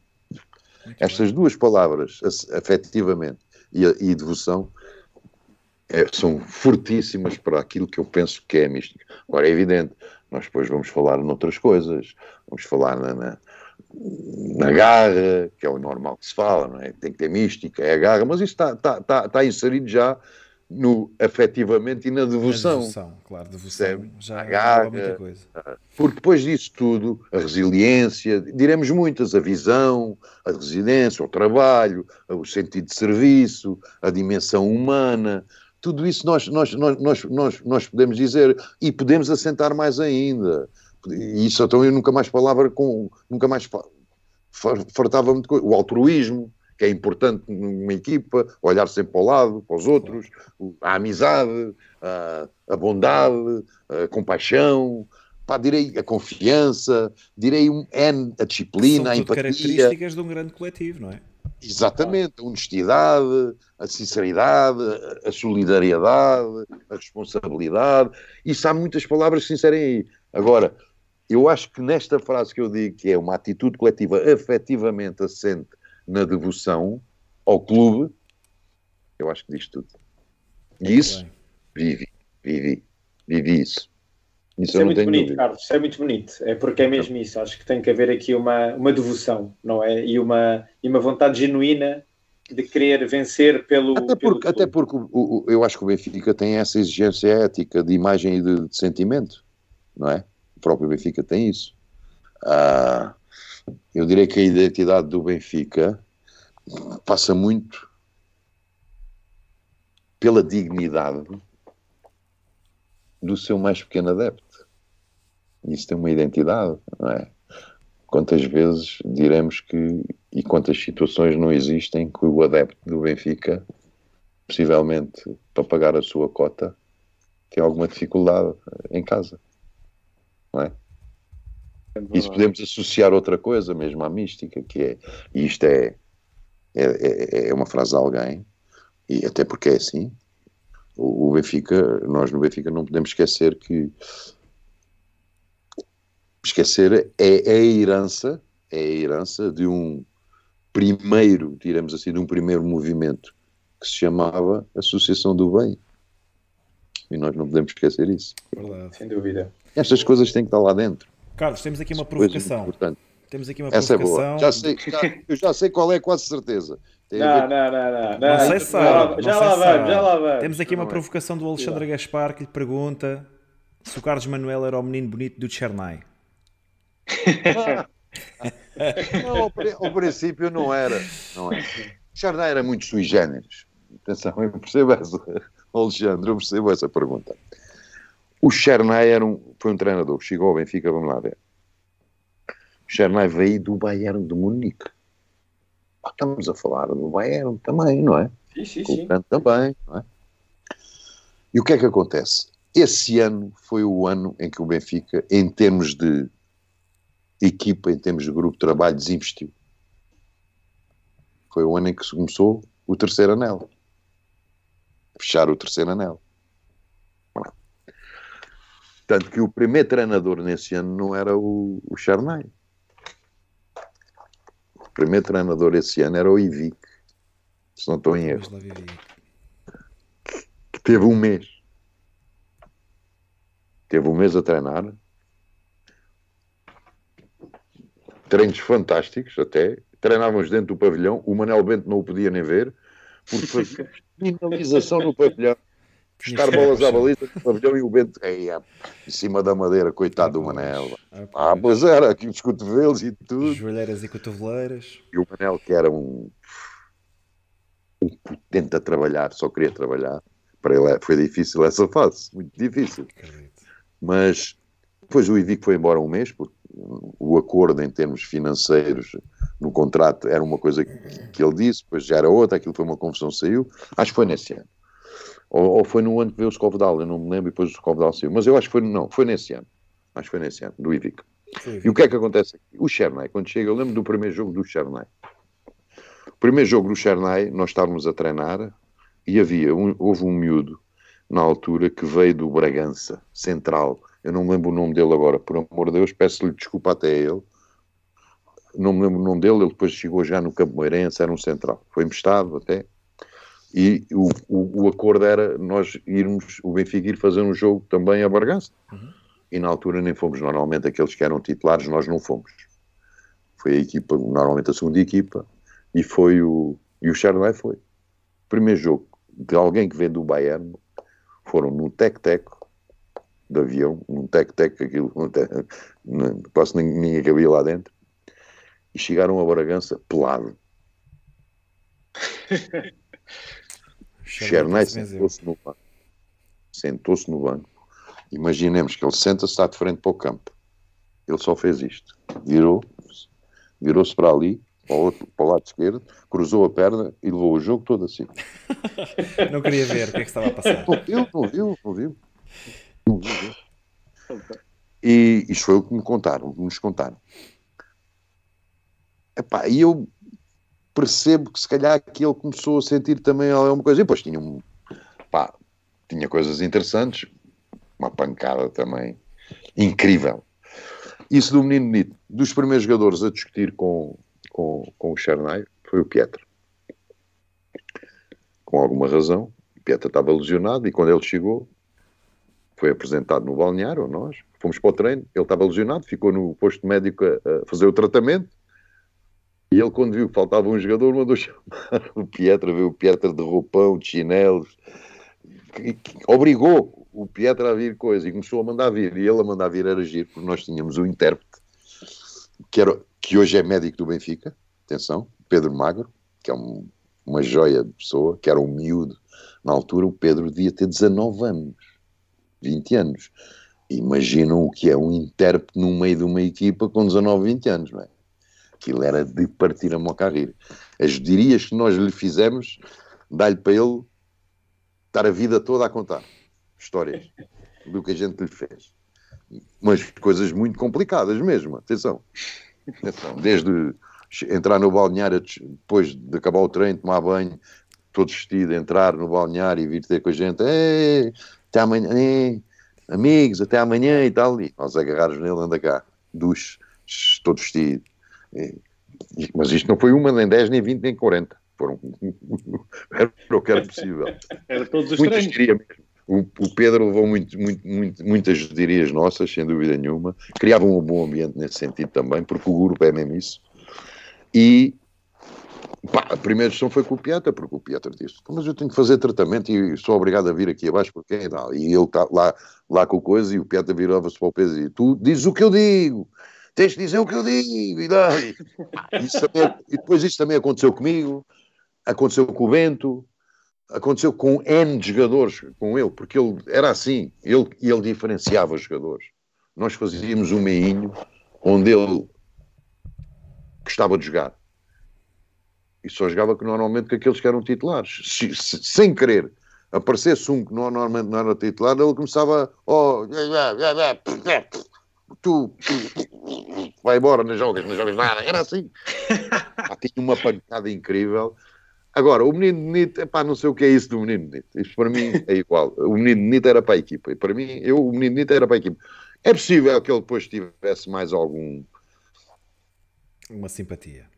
Uma simpatia, possivelmente, comigo, com o Pietra. E foram, fomos nós que mandámos vir mais vezes com ele, dentro do próprio treino não é? E nós, eu acho que ele gostava, isto também tem este lado também, treinadores assim. Eu acho que ele era um dos treinadores que gostava que qualquer jogador o enfrentasse.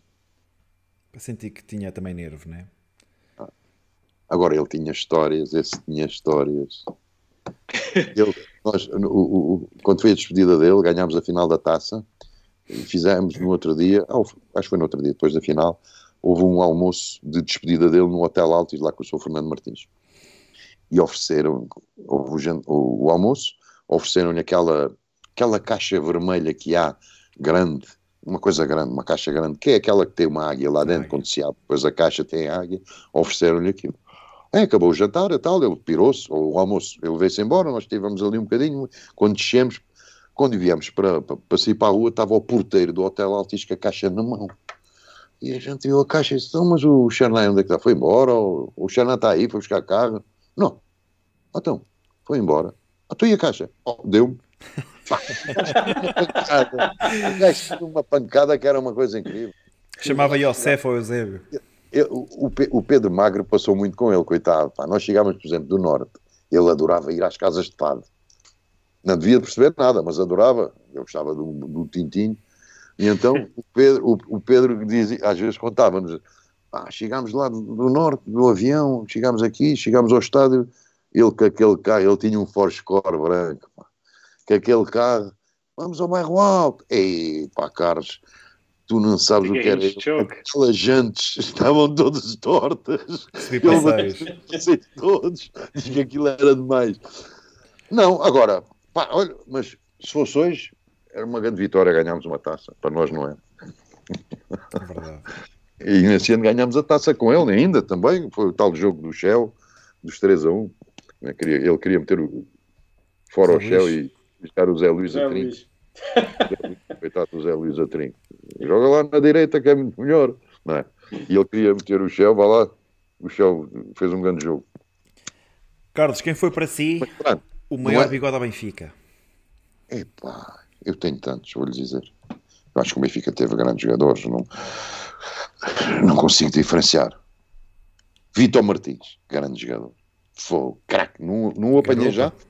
O Garopa, porque no ano, no ano, no, no ano em que, que, que, eu vou para o Benfica, ele, meses antes é quando, quando teve o, aquele problema, não é? Do, do que lhe deu. Ah, mas vi o Vitor jogar, tinha uma qualidade e valente e e estamos a, a, falar de um, de um, jogador baixo, não é? Hoje, não sei se, esse, se o Alves, se o, se o Vitor Martins, se o Chalana jogavam. Quer dizer, vejam bem o que é. é falei em três, não poderem jogar. Isso era sim, de malucos, sim, sim. não é? Por causa da altura. Ah, grande jogador. Pá, temos muito. O Benfica. Lá ver, nós, nós no Benfica, os, an os anos 70 havia jogadores fantásticos também, pá, no Benfica, tantos. E já, já viu que nós, em termos de, mesmo em termos de seleção e tudo, nos anos 70 tivemos muito pouca preponderância. Nós começámos a ter mais foi nos anos 80. Sim. Depois de 60, nos anos 60, daquela grande seleção que tivemos, e tínhamos grandes jogadores, tanto vários clubes no nosso campeonato, nos anos 70, Estamos a falar de Tonis, Humbertos, uh, Fraguitos, uh, Vitor Martins, uh, Jordão, no, no Aus, Oliveiras, grandes jogadores, e não, não, conseguimos ganhar nada. É? Eu acho que tem a ver também com, com outra coisa, de, de, do avanço que houve em termos de, dos outros países em relação a nós. Tem a ver com isso. Agora, a qualidade, qualidade estamos a falar do João Alves ou do Humberto. Humberto foi para o Paris Saint-Germain o João Alves foi considerado o melhor jogador, o melhor estrangeiro em Espanha, com Niskans, com Cruyff, com, com pá, Schuster, se não estou em erro. Estamos a, quer dizer, não era a jogar por... no Salamanca. A jogar no Salamanca. É? O João tem uma história muito, muito interessante que é o, o, rejeitar o Real Madrid por causa da seleção portuguesa. Porque ele para ir para o Real Madrid tinha que se naturalizar. Okay. Isto é, é uma história interessante, sim, não é? Sim, sim, sim. Agora, grandes jogadores, eu acho que nós, aqueles anos 80, 70, os 60 também, cada um do caraças, o treino era completamente diferente. O treino não tinha nada a ver com o que é hoje. Hoje, cientificamente, o treino está muito bem trabalhado. É? Houve uma evolução enorme naquilo que é o treino. Agora tivemos grandes jogadores, mesmo a Benfica, houve grandes passaram pelo, pelo Benfica jogadores do melhor que havia, não tenho a menor dúvida. Filipe Ovic, por exemplo, o estrangeiro passou, o Fili jogava muito. E apanhámos já o Fili numa fase difícil pelas lesões que ele teve. Porque o Fili, quando veio, o Fili já tinha 28, se não estou em erro. Que não era velho, não é? Uhum. É o auge. E, mas o Fili antes, o Fili é com 17 anos, titularíssimo da seleção da Jugoslávia, onde a Jugoslávia era um, uma potência no futebol mundial. E o Fili, com 17 anos, era titularíssimo daquela seleção, com jogadores fantásticos que, que, que a Jugoslávia tinha. Não é? Depois teve uma lesão, umas lesões graves e tal. Pronto, e o Benfica foi buscar o Bruges depois na altura. E mais o Stromberg, o Manico, o Manico, o Mike, o, o Mike cresceu. O Mike, o primeiro ano quando chega, aquilo a bola batia-lhe e fugia. O segundo ano já dava chapéu, já dava tudo, e era um jogador que nos ajudou imenso, imenso. Não trouxe tenho... dimensão física, não é? A equipa também. E trouxe, estás à rasca, de lá está ele. É? e ele. E ele era um valente do caraças, não é? Que fez um, duas, duas, três épocas fantásticas aqui connosco, não é? Pá, eu, eu nisso não olho o melhor. Pá, agora há jogadores que marcam, o Chalana marcou, não é? O Chalana olhamos para, para um menino em que era júnior e que as pessoas iam ver a equipa de júniores do Benfica onde ele jogava, se o jogo, se ele jogasse no lado do terceiro anel, aquela parte de baixo do terceiro, do lado daquele lado estava toda cheia. Quando o jogo mudava, o intervalo, ali ficava vazio e estava tudo cheio do outro lado, quer dizer, estamos a falar de um de um, de um miúdo que chegou ali e, pá, e era incrível o que, o que ele fazia, não é? Tivemos muitos, e pá, é isso que eu digo, ah, e continuo a dizer, não renegar o passado, nunca, olhar, ter respeito por essa gente que fez crescer aquele clube.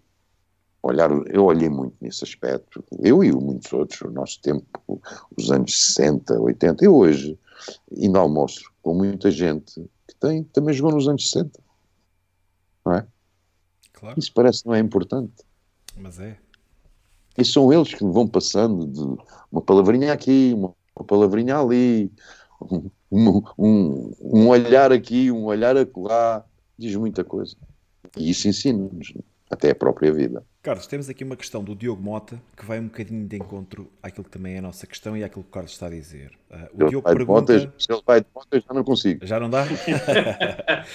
então, o Diogo pergunta o que é que tem uh, o que é que o Carlos sente mais saudades no Benfica Uh, e a pergunta que nós lhe fazemos é: depois de nove épocas e mais 320 jogos de águia ao peito, o que é que fica?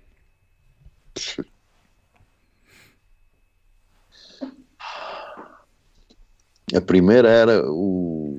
A saudade, o, que é, o que é que sentem mais saudade tem mais saudades? Estamos a falar só do, do Benfica. Só do Benfica. Sim. Sim. Ah, jogar? Já não posso. Agora dava uma grande barraca. Agora era tudo a rir. E vai um da barriga, está a coxa, está a e, daí eu não sei. E daí eu agora cada jogo que entrar vou entrar com, com, com, Não, agora é só com uma bengala. Não, é não tenho hipótese nenhuma. Poxa. Ah, eu acho que tem a ver com tudo. Tem a ver com o balneário. Tem a ver com, com estar com, com gente que gosto ah, tem a ver com o falar com pessoas que já não vejo há muito tempo. Por isso é que é saudades, não é? Ah, não tenho, atenção, não tenho, não tenho. Eu disse o jogar, não tenho saudades de jogar. Não sou só desistir a esse ponto. Não é isso que tenho. Agora, há gente que, por exemplo, às vezes vejo alguns colegas que já não vejo há anos. Há outros que vejo muita vez, muitas semanas, muitas vezes, outros não vejo. Isso tenho saudades, muitas. Agora, pá, eu acho que é tudo, tudo inserido, os adeptos, uh, uh, uh, os colegas, convívio, os, amizade, os treinadores, porque ao fim e ao cabo, se nós olharmos muito, e estamos a falar nos, um futebol não era tão, diremos, não era tão profissional como é agora. Não é que nós não fôssemos, atenção, era como era naquela claro. altura. Hoje eles são mais fechados, nós na altura, para irmos treinar ao campo número 2 ou 3, por, exemplo, íamos no meio dos sócios a falar com os adeptos. Íamos treinar, íamos ali, eles iam lá, iam ver o treino, porta aberta. Hoje isso é impossível, hoje não se vêem os jogadores, não é? Que eu acho um erro. Eu acho um erro, não é? Fechar demais, então os miúdos fechá-los ainda é pior. Mas pronto, isto é assim, o futebol está assim.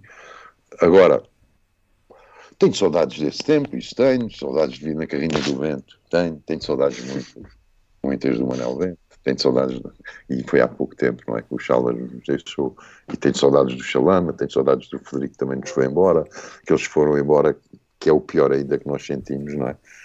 Ah, ficamos sempre ali com, com um amargo de boca, se calhar que alguns, se calhar não tivemos tanto tempo com eles, tudo isso. Por isso é que eu digo, a minha chegada e a minha saída,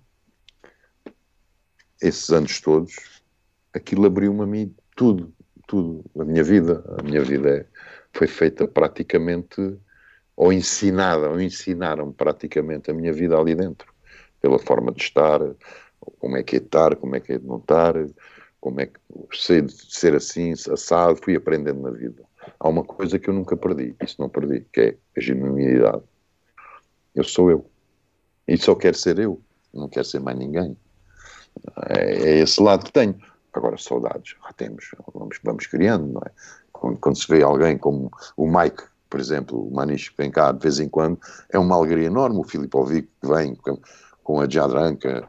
Por acaso, o filho do Fili mora cá. Mas o filho, quando vem aí, é sempre bom juntarmos, estarmos a almoçar e ele está lá de conviver, não é? Que eu acho que é isso que nos, que nos dá, mas isso quem me deu? Benfica.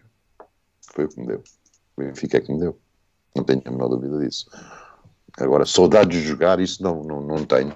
Ah, não é, não é. O futebol a mim também não, não, não foi só uma coisa que, oh, que eu só pensasse em futebol. O Carlos estava a, falar vida... aí, estava a falar de um, de um tópico muito interessante que é o afastamento que os, que os jogadores têm hoje em dia em relação aos adeptos e que no seu tempo era mais acontecia com muito maior frequência. Revê-se aqui nesta imagem. Esta imagem foi-nos enviada por um amigo nosso, pelo Gonçalo, que tirou esta fotografia. É. Tirou esta fotografia uh, com o Carlos Pô, à saída do estádio. Devem, devem estar muito grandes. Agora já não são miúdos, né? 40, 40, 40 anos, Carlos, 42. Lembra-se lembra desse, era, desse seu estilo? A nós. Isso, é, isso era o que nos acontecia a nós na, na, naquele tempo. Todos os dias todos os treinos, os carros estavam cá fora, Sim. nós saíamos, tirávamos fotografias com as pessoas, estávamos com as pessoas, íamos para o treino já equipados, as pessoas ao nosso lado a falar, as pessoas viam o treino, de vez em quando também subiavam no treino, não era só coisa, também batiam palmas, também. Ah, mas esse era o contacto que nós tínhamos, e também, aí também, nós também percebíamos outras coisas, possivelmente para a nossa profissão foi boa, o modo de pensar das pessoas, o que é que eles gostavam, é? Porque jogar um jogo bem, jogar um mal, a gente também ouvia. Eles diziam. A gente, pá, tentávamos sempre safar ali, né? mesmo jogando mal, tentávamos safar ali, mas também, isso, isso também era importante. E, e, mesmo para a própria vida, quer dizer, é isso que nós não podemos, há coisas que temos de ter um respeito. Há uma coisa que eu, que eu, que eu fui aprendendo na vida, é evidente, nós na vida temos que aprender muita coisa e, e o, o, pensamento às vezes com 17, 18, 19, 20 anos não é o mesmo depois com 40 anos, não é? Se calhar há coisas que nós fazíamos em, com 19, 20 e que achámos que ah, a gente, nós normalmente dizemos, não, fazia sempre a mesma coisa, tal. mas uh, aos 40 se calhar achamos, pá, se calhar não devia ter feito aquilo. Isto acontece na vida, que é normal, não é? Porque senão então vivíamos quase todos iguais. E, e estas coisas, para nós, era natural, era uma coisa natural que nós fazíamos, estávamos ali, íamos para o treino, falávamos com as pessoas, estávamos com as pessoas. Ah, eu vou lhe dizer, eu fui um jogador que sempre fumei. Sempre na minha vida. Não houve um treinador que me proibisse fumar. Para já, eu não admitia. Podiam não me meter a jogar. Se quisesse, não me meter a jogar. Agora, ele proibir-me de fumar. Então, meu pai chegou a uma certa altura, disse, não me disse não proibiu, porque é que o treinador me ia proibir? Não tem me proibir. Nunca tive esse problema. Fumei sempre onde quis. Muitas das vezes ao intervalo. Isso era normal. Para energia. Para os nervos, para os nervos. As pessoas, as pessoas, dizem assim, às vezes, isso é interessante. É uma conversa que se calhar sou eu, se calhar estou parvo, é, que é então, mas não achas que se calhar ainda podias uh, dar mais no jogo se não fumasse e tal? E eu digo, sei lá, não sei.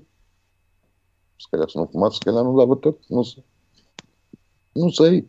Nunca experimentei. Fumei sempre. Desde os 13 anos fumei sempre. Portanto, e não era poucos, que eu fumo muito, ainda hoje. Fumo quase 3 maços por dia fumo muito, e toda a gente diz, é pá, deixa de fumar, fumar, deixa de fumar que é melhor para ti. Se eu deixo de fumar e aqui para o lado, porra. Começa a pensar quando aqui para o lado, diga assim, ei, porquê é que eu deixei de fumar? Não. Ai, olha, anda aí. E isso, vejo a vida sempre assim. Sempre. Naquilo que era o meu trabalho, a minha profissão, fiz algumas asneiras, isto todos nós fazemos, não é? Mas sempre fui uma, uma pessoa muito séria numa coisa. O jogo para mim era sagrado. Isso podem ter a certeza. Um jogo, entrar num estádio da luz, em qualquer estádio onde joguei, com, com, mesmo com outros, com outros clubes, onde tive, para mim era sagrado. Respeito por toda a gente que ia ver o jogo e quem estava a ver. Tive sempre esse lado que era, posso jogar mal, as coisas podem correr mal. Posso meter o pé, trocar o pé e cair sozinho, embarrar na bola, posso dar uma grande barraca. Mas há uma coisa que eu nunca, nunca deixei de fazer. O que tenho, vai lá para dentro. Isso foi sempre o que eu fiz. Carlos, Temos aqui um, um, comentador anónimo que pergunta: é verdade que o Carlos, fumando dois maços, corria mais do que aqueles que não fumavam? Não, não, não, não posso dizer isso. Ah, é brincadeira. é, brin... é brincadeira.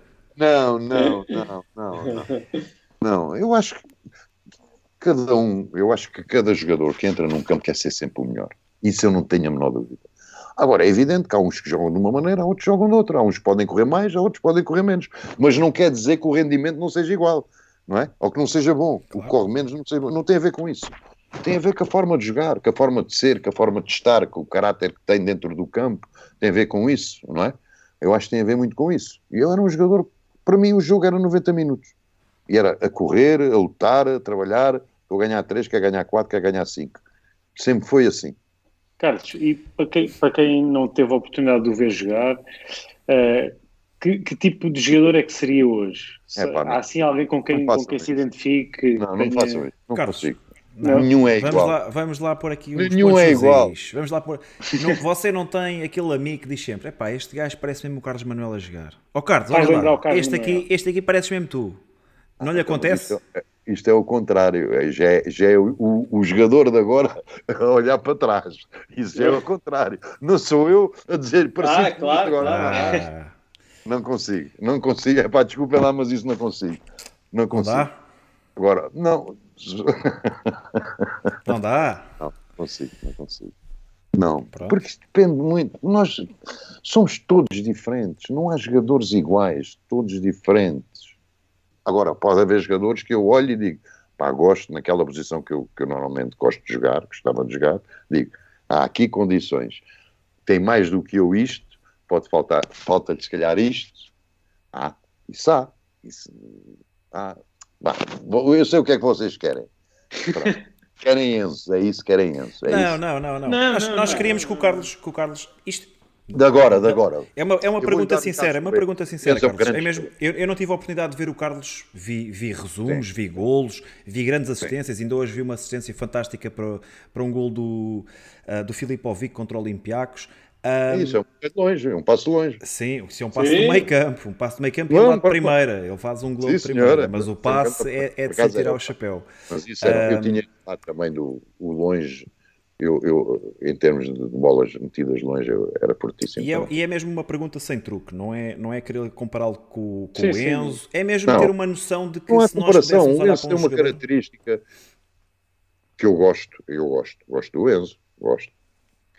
Não, e nem precisa de ser um jogador do Benfica, era se havia algum jogador, Sim, algum jogador com, quem, com, quem, gosto, com quem se identificasse. Gosto, gostava de ver o Enzo um bocadinho mais à frente, uhum. mas por compreendo porque é que o, o Rogério o mete ali também, compreendo bem também a situação, a forma como joga, o Benfica joga, o Enzo ali também rende muito. Uh, eu acho que o Enzo tem um passo fantástico. Acho que o Enzo, se tem, agora isto, isto sou eu a pensar, não quer dizer que as coisas sejam assim. E não é estar contra ninguém. Claro. Percebo porque é que ele joga ali. A forma do Benfica jogar, o Enzo ali é fortíssimo. Agora, diremos assim, se, se o Enzo tem bom passe, obviamente que o passe de risco dele é bom. Então ele tem que ter mais vezes passos de risco. O passe de risco é, é, é o passo do gol. E eu acho que o Enzo pode dar mais nesse aspecto. Uhum.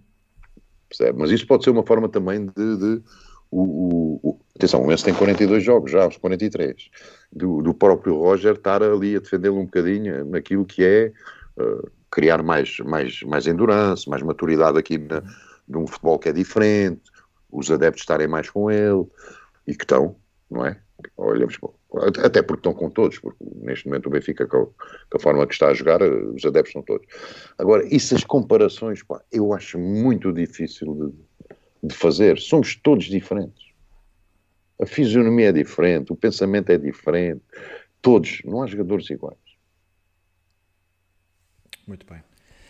Carlos, em jeito de despedida, vamos entrar aqui na reta final das nossas ainda mais, ainda mais, ainda mais, ainda mais. A minha mulher deixa-me estar aqui mais não, não, não. nós ficávamos aqui por nós, a noite toda. Carlos, amanhã, por nós ficávamos até aqui até amanhã e não me chateava nada. Ouvir esta história é, incrível. Então, Carlos, a história de ser do Sporting e de como é que a coisa, como é que mudou aqui o, a situação. Que é uma pergunta é uma... que até muita gente tem perguntado aqui no chat e pois, nós temos a nossa curiosidade. Mas eu já disse tantas vezes e as pessoas insistem, ou, ou as pessoas querem que eu mude outra vez. estão a ver se o apanham, estão a ver se o apanham na curva. Ainda vou levar uma tarefa da minha mulher por causa desta conversa. Uh, uh, em miúdo. É diferente do desde. Em miúdo, a família era Sporting, isso era o próprio. Agora que quem entra com 20 anos, diremos assim, num, num clube como o Benfica, que está praticamente nove épocas, quem entra num clube assim, a forma como foi acarinhado, estamos a falar de uma juventude, atenção, uma juventude, a forma como foi acarinhado, a forma como foi aceito dentro do clube, dentro a forma como teve preponderância dentro do clube, a forma como teve estatuto dentro do clube. Agora passamos para fora.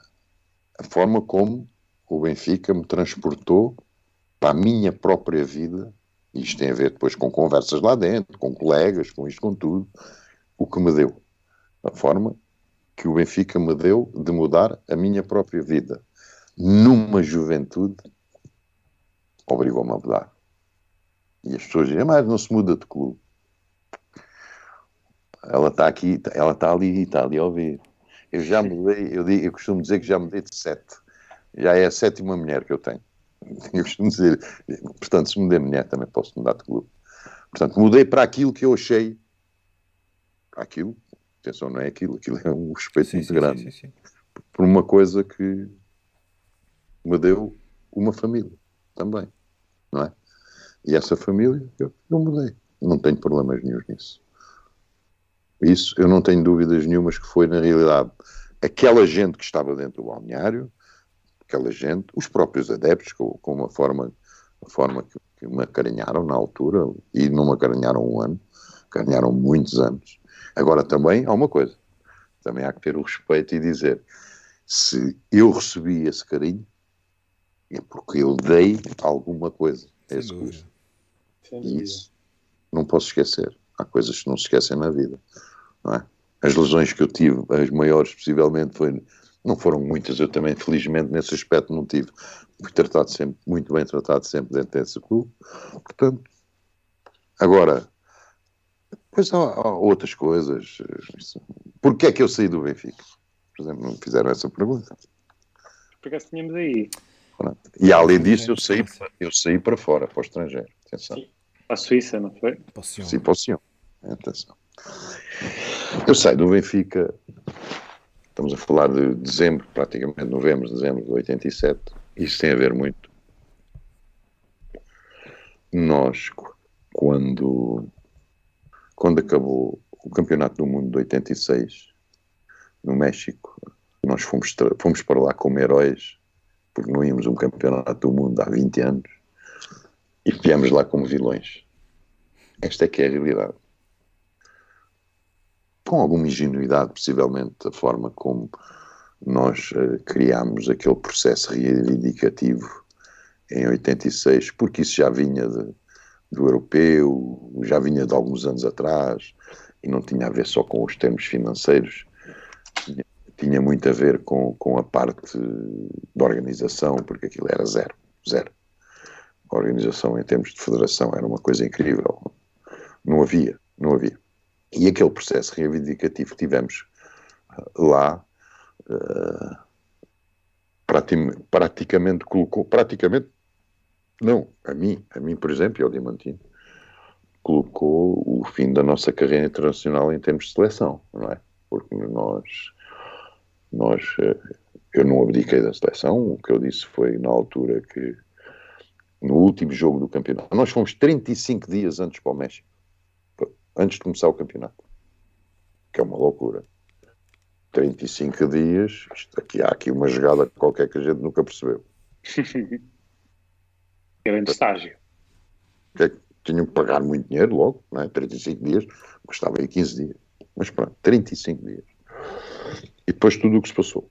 Antes muito antes, porque no último dia, no último treino que tivemos cá, nós tivemos uma semana, se não estou em RK, de treino e depois ficávamos, ficámos, tínhamos três dias de folga e eu no último treino, no meio do Estádio Nacional, até porque na altura tinha estatuto para isso, atenção, e depois também usando, se quisesse usar na altura, eu tinha marcado o gol na Alemanha, ainda mais estatuto tinha, porque as pessoas, se eu quisesse usar isso, e, e usei, as pessoas ainda iam gostar mais. Foi no último treino, nós estávamos eh, no meio campo para começar a treinar, viu o Amando de Carvalho, na altura, que era o, o homem do futebol, e, e foi esclarecido ali que eu disse-lhe a ele, diretamente, perante todos os meus colegas, disse se hoje não ficar as coisas resolvidas, antes de irmos para o México, eu agarro nas minhas malas depois do almoço e vou sair e venho-me embora. E filo. Só que não me deixaram.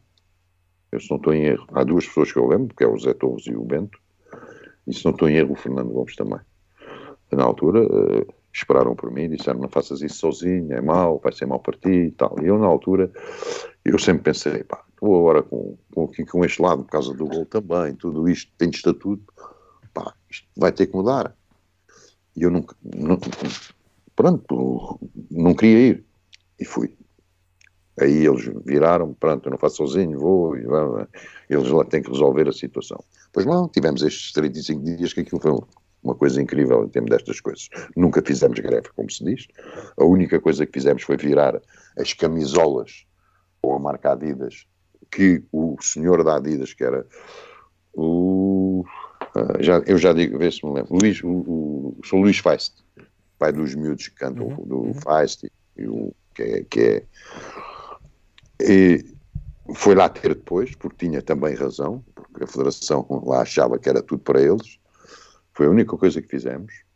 E no México aconteceu coisas incríveis. Treinámos, eles diziam que tínhamos três treinos com três seleções boas, o primeiro jogo que tivemos com uma seleção, aquilo era, fomos um campo que era, os balneários eram contentores, cheio de buracos, o campo, ganhámos 14 a 0.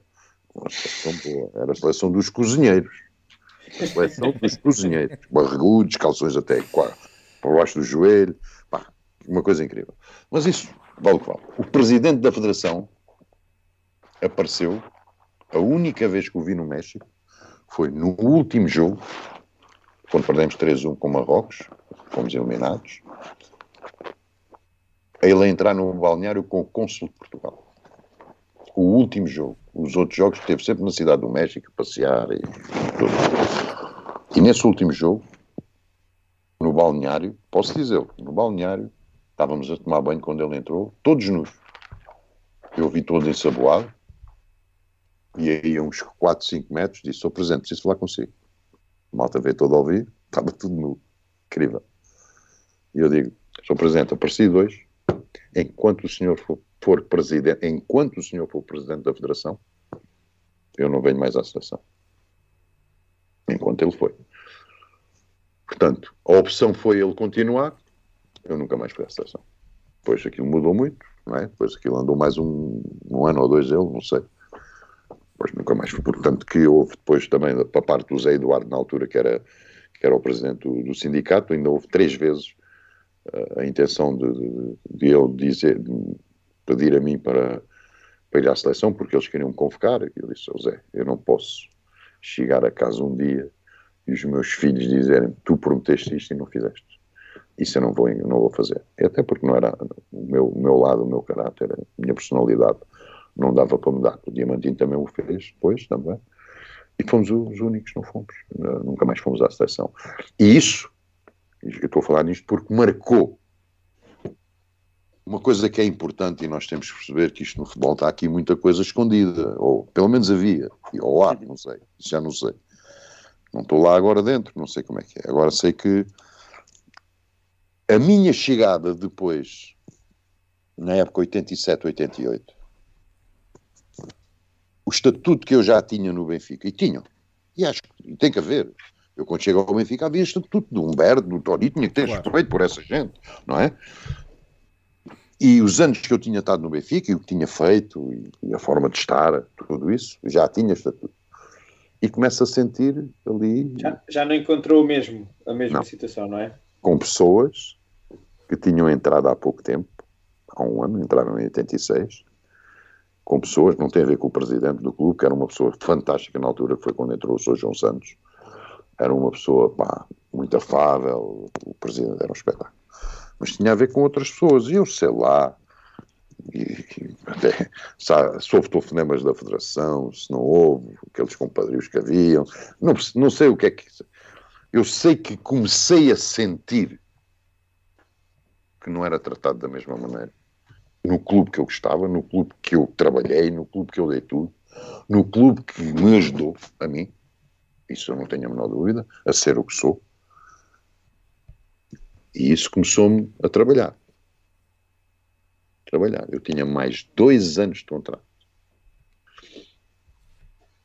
E comecei a sentir ali um lado muito, muito complicado. Eu, o Bento, o, o Diamantino, na altura, os tinham ido à seleção mais, começámos a sentir ali. E eu, na altura, disse: não, eu não sou subserviente a nada. Isso não sou. Por isso é que eu digo: ah, eu pago alguma fatura da própria vida que eu quero ter. Mas sou eu, não deixo de ser eu. E essa vida que eu quero ter, sou eu que quero. Porque eu quero ser eu, apenas isto. E cheguei ao pé do Tony, que era o treinador já na altura, que era, era com quem eu tinha que falar primeiro, e disse: Tony, pá, tenho uma coisa que eu te vou dizer, gostava de, de ir, porque, pá, pelo aspecto financeiro, é muito bom para mim. E não tinha a ver com isso. Não tinha a ver. Portanto, uh, não vais dizer que não, a confiança que tinha com o Tony era enorme e o respeito que tenho por ele é enorme, ainda hoje. E, e o Tony disse: é pá, se é por isso, se queres ir pela parte financeira que vai te melhorar muito a vida, comigo estás à vontade. Não tem a ver com o Tony. Agora tem a ver com outras pessoas que mandam queriam mandar naquilo de outra forma, de outra forma, porque isto, nós às vezes não podemos querer ser os protagonistas de, mais visíveis disto tudo. Ah, e pronto, e foi aí que eu decidi. O Tony deu-me o aval, eu aproveitei. Isso aí.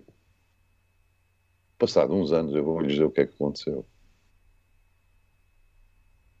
Ah, para comparar só aqui, depois digo outra coisa. Sim, sim, sim, o Diamantino foi despedido no avião do Benfica. 14 anos de Benfica.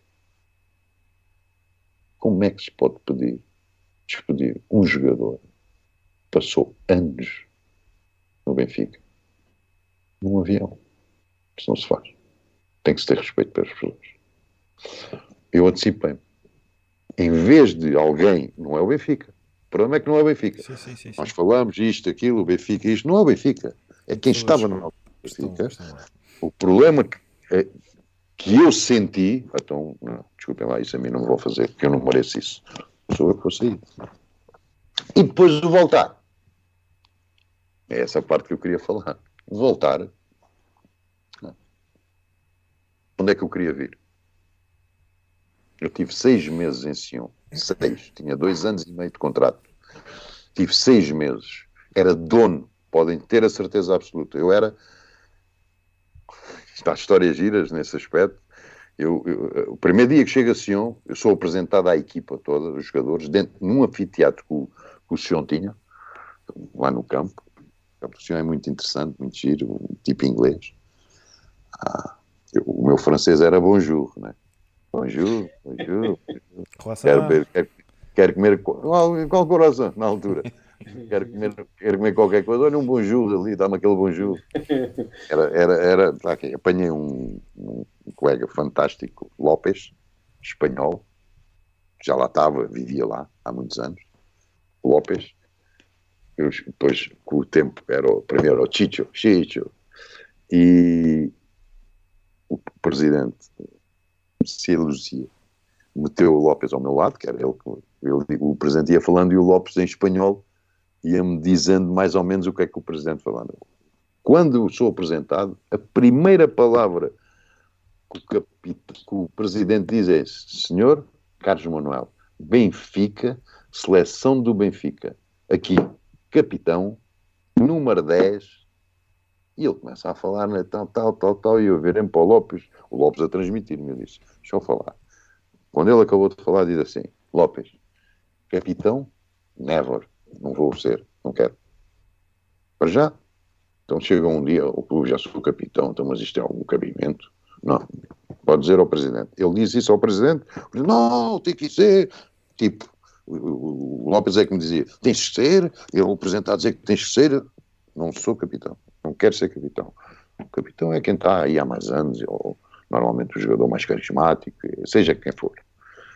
E ele, quando falou no número 10, é assim: Lopes, vou dizer uma coisa a ti. Número 10, tenho muito respeito por esse número. Não quero ser. Quero, eu quero o número que eu gosto: 6.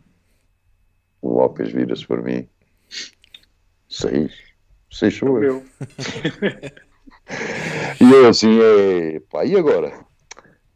A gente troca. Ele trocou comigo. Portanto, os seis meses que eu tive lá foram ótimos. Pá, o presidente dava-me tudo, fazia-me tudo. Pá, uma coisa incrível. Jogadores impecáveis. Nós tínhamos. Eu chego lá depois à paragem, passado dois jogos à paragem do inverno.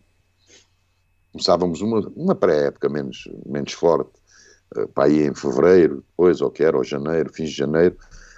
Eles já tinham isso marcado para, para as Maldivas. Motivos, o Carlos Manuel não entra nas Maldivas. Eu já estava lá há dois meses, um mês e tal, e disse assim ao Lopes, mas era o presidente, uma pré-época fantástica em Portugal, no Algarve. Val do Lobo, Hotel Dona Isabel, se não estou em erro o nome. Na hora. Acabou as Maldivas, viemos para Portugal. Acabou as Maldivas, ele desmarcou tudo nas Maldivas e viemos para Portugal. Fizemos estágio em Portugal o estatuto, pá, eles não me conheciam. O estatuto que o presidente me criou ali dentro foi aquele. O presidente chegava a chegar ao balneário quando acabávamos o jogo. Ganhava em mil francos, na altura era 100 contos, era muito dinheiro. Oh, 100 continhos, aquilo é. Oh, à frente dos outros jogadores davam-me uns mil francos. Eu assim já fui. Pô, estes gajos qualquer dia não podem nem ver aqui. Que é normal, os meus colegas, então eu, o presidente dá dinheiro a ele e a gente não dá nada. Eu, quando eu recebi o dinheiro, eles, eu sempre fui a mesma pessoa do balneário. balneário muito certinho, muito parado, muito cumprimento um a um quando a gente chega ao balneário, não havia uma atrapada, não havia nada. Quando eu cheguei lá, aquilo foi atrapada, foi tudo, aquilo já havia, tudo era atrapadas. Começaram a andar. E, e o que é que aconteceu? Pá, eu cada vez que recebia o dinheiro do homem ali na mão, à frente dos outros, o que é que eu tinha que fazer? Valdinha, ah, vamos para a pizzaria todos, todos para a pizzaria. E tinha que ser assim tudo para a pizzaria, íamos todos comer à pizzaria, pagava o presidente, não era meu, que ele deu a minha, olha, é, paga o presidente, feliz, íamos todos, o primeiro treino da semana era garantido, acabava o treino, tudo para a pizzaria quando ele me dava aquilo. E não volto, para onde queria, porque não quiser. Não é nada. Apenas isso. Tenho que ter respeito enorme também por onde fui. Claro. Fui quem quis, não é? Isso é que é a realidade. Porque eu vou lhe dizer, se não vou lhes dizer, se não acontecesse aquilo que aconteceu, o, o cheiro, o sentir, o, o a perceber-me que as coisas tinham mudado naquela fase quando aparece Saltilho, onde nós fomos vilões, não fomos, pelo contrário, nós conseguimos, isto é que é a grande verdade, conseguimos, com alguma ingenuidade, mudar o que o futebol português foi compensado depois. Isso podem ter a certeza. O que nós fizemos, o futebol português foi compensado depois. E tudo o que disserem em relação a isso, quem? Só os maldosos é que dizem que não. Agora, se isso aconteceu de eu sentir, cheirar, a perceber-me que as pessoas já não me tratavam da mesma maneira e que eu ia ser subserviente, não, meu amigo, isso na vida não foi. Ainda há bocado vocês perguntaram as saudades do Benfica. Uhum. Sabem o que é que eu tenho mais saudades? Sem falar de Benfica. De tudo na vida. Isto às vezes tem coisas e parece que é. Ah, está muito humilde. Não. Tenho tantas saudades de estar com os meus amigos lá dentro da CP. Também aprendi muito.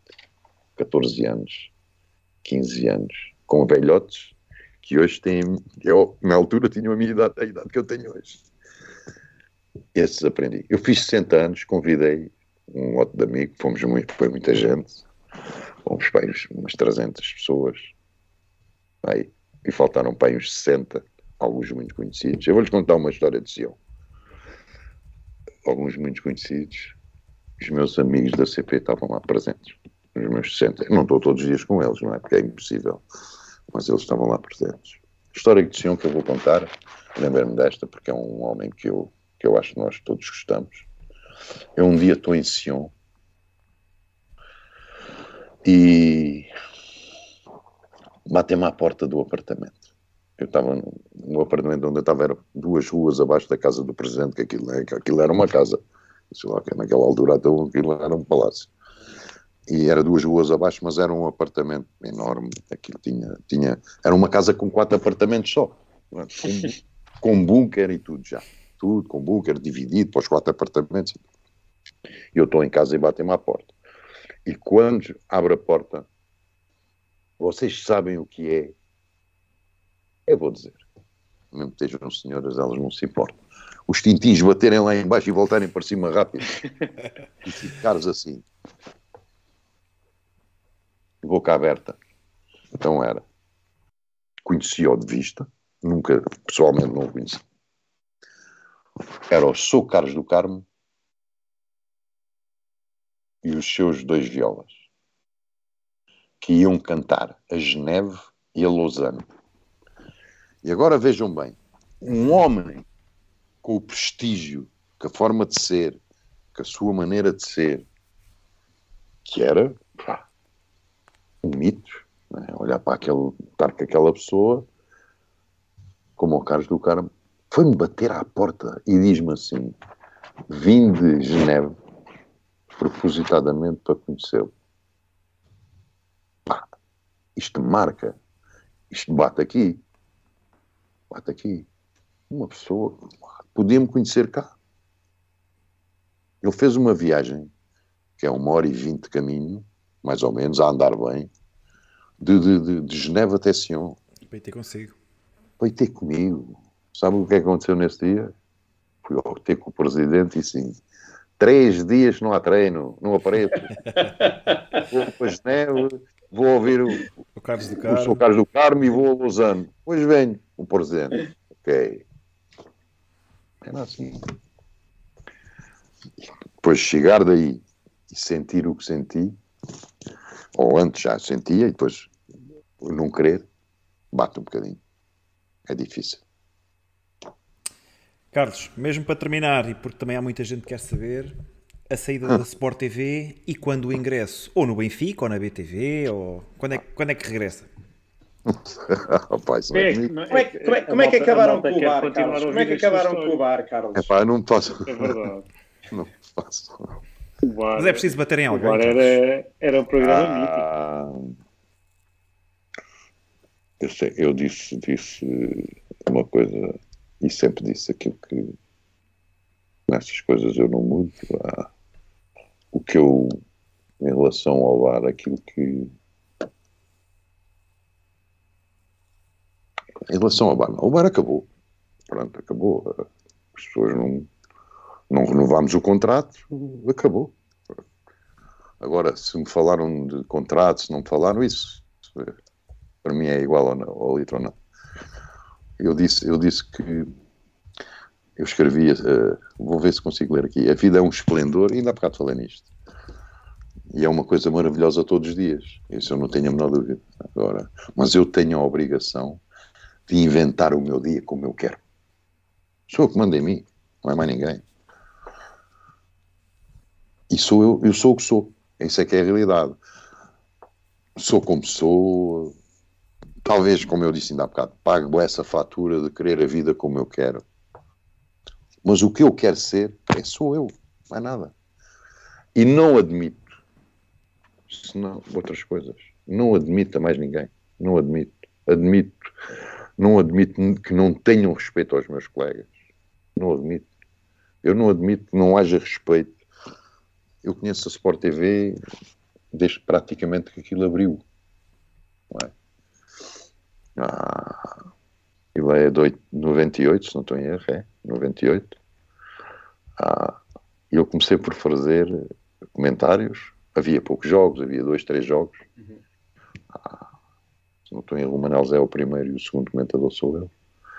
Ah, fiz um programa que eu achei fantástico também, que não é do vosso tempo, vocês não ouviram, nunca ouviram, mas esse programa, no início da Sport TV, foi em 99 que começámos esse programa logo um ano a seguir, com uma ideia do, do, do, Luís Miguel Pereira, foi muito interessante, que era um programa sobre as férias dos jogadores.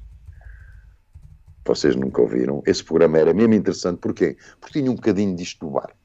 Ou o bar tinha um bocadinho disso, que é fazer as férias dos jogadores é ao fim e ao cabo também dar às pessoas a conhecer o lado que está escondido, que não, que não se vê, que não é, não é visível, dos jogadores.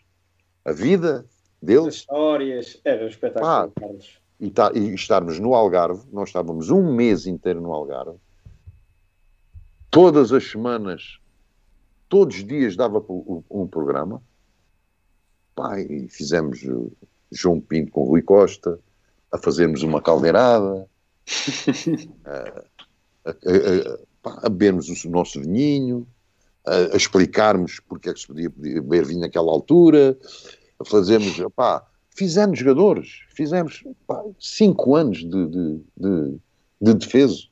O defesa foi feito, chamava-se o programa de defesa, que era as férias. Uhum. Foi feito durante cinco anos. É evidente que este programa depois não poderia dar mais, porque os jogadores depois também já, houve a partir de uma certa altura, já ninguém ia para o Algarve, ia para o estrangeiro.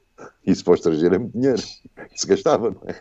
Pronto, e esse programa acabou, mas sempre com uma audiência enorme.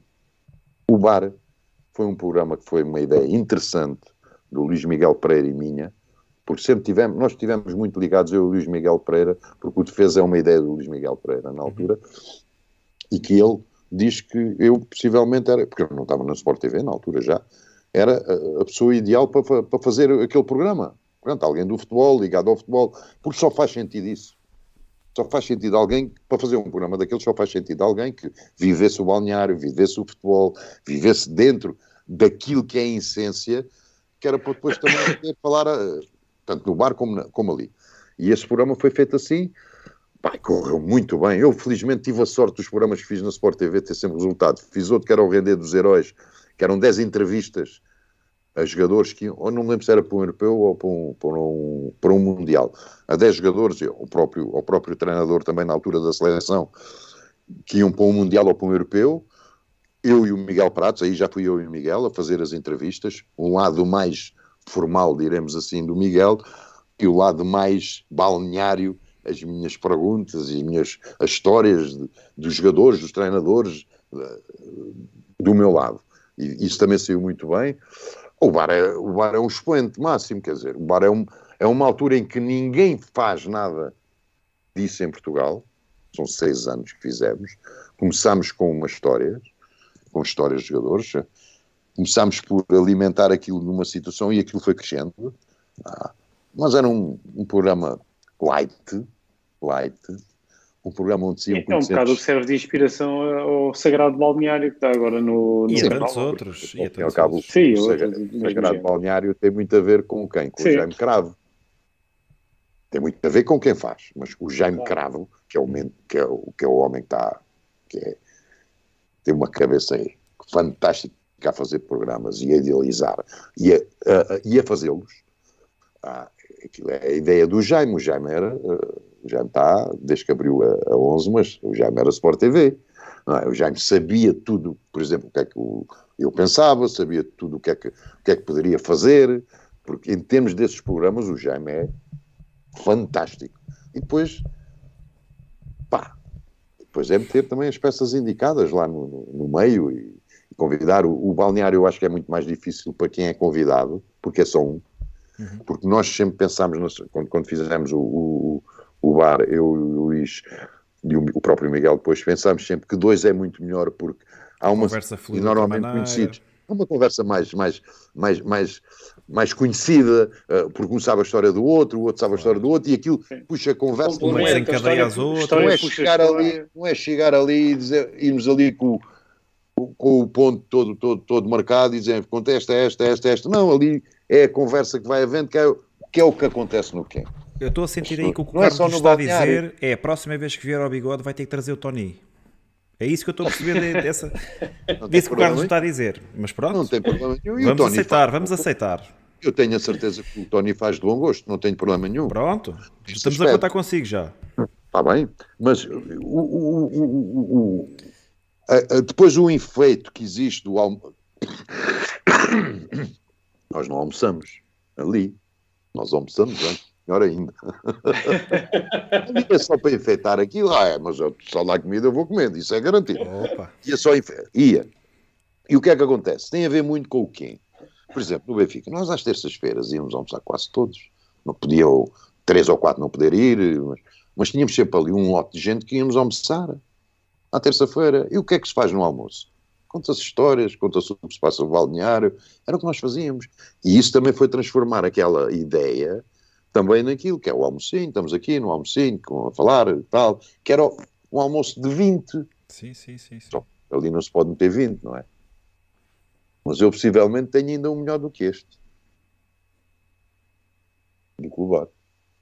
Está guardado. Já está aí com uma ideia? Não, mas existe ideias tenho. Show, então. Já casa queria saber mais. Não, não, sei, não sei se me querem fazer. Eu oh, Carlos, a perder. E onde é, que, onde, é que é Benfica, onde é que é Benfica TV ou o Benfica entra nisso? Está a ser estudado? Ou pode entrar? Não, não, não sei de nada. Pronto. Era só isso que a gente precisava de saber. Ó oh, Carlos, estava aqui. Mas eu acho alguém... que o Benfica tem um manancial bom para poder utilizar muita coisa. Ah, perfeito. Ó oh, Carlos, olha aqui esta pergunta. Tenho aqui um, um, um, amigo, um amigo seu que pôs-me aqui uma cunha pelo telemóvel. Amigo meu? Sim, que a semana Epá, passada esteve aqui connosco o António Melo. Tomel, eu vi. eu ver depois ele estar aí, eu fui ver. Oi.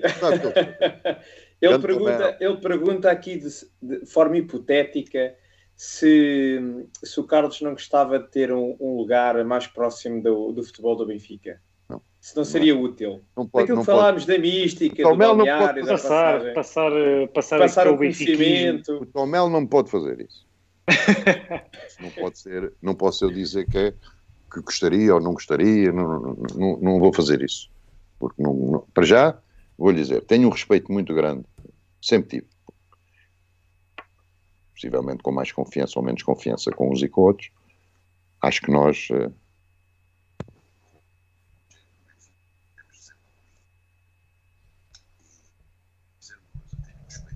Carlos, Carlos veja o seu microfone. Só o seu microfone está sem, está sem som. Perdemos agora um bocadinho o som. Acho que, ele, acho que o, deve ter ficado sem bateria nos fones, se calhar. Ou desligou. Rui, consegues informá-lo aí pelo, pelo WhatsApp? Vou ver se consigo. Carlos, não estamos a ouvir. Carlos.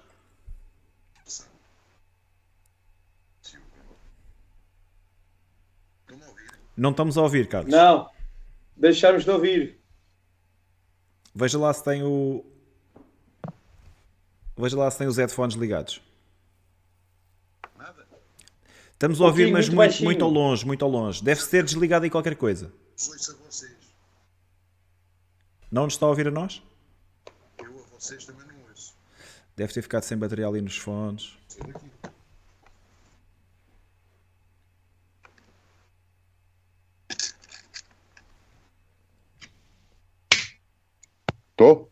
Ah, agora sim, agora sim. Ah.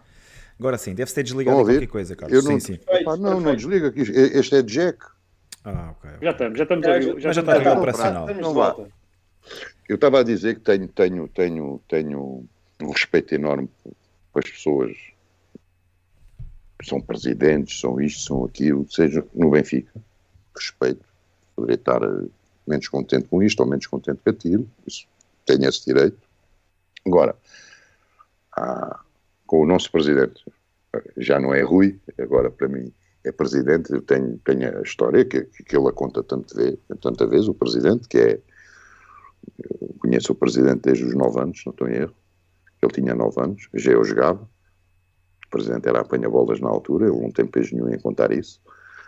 Ah, é uma história interessante que num jogo em que ele era apanha-bolas e chegou atrasado, um bocadinho atrasado, o pai e a mãe, o Sr. Vítor, deixaram no, lá no, nos, onde havia aquela divisória que, que, entravam as pessoas e havia lá aquilo que a polícia mete às vezes na estrada, não me lembro o nome, aquelas coisas de ferro. Aquelas baias, sim, as, Exato, as baias.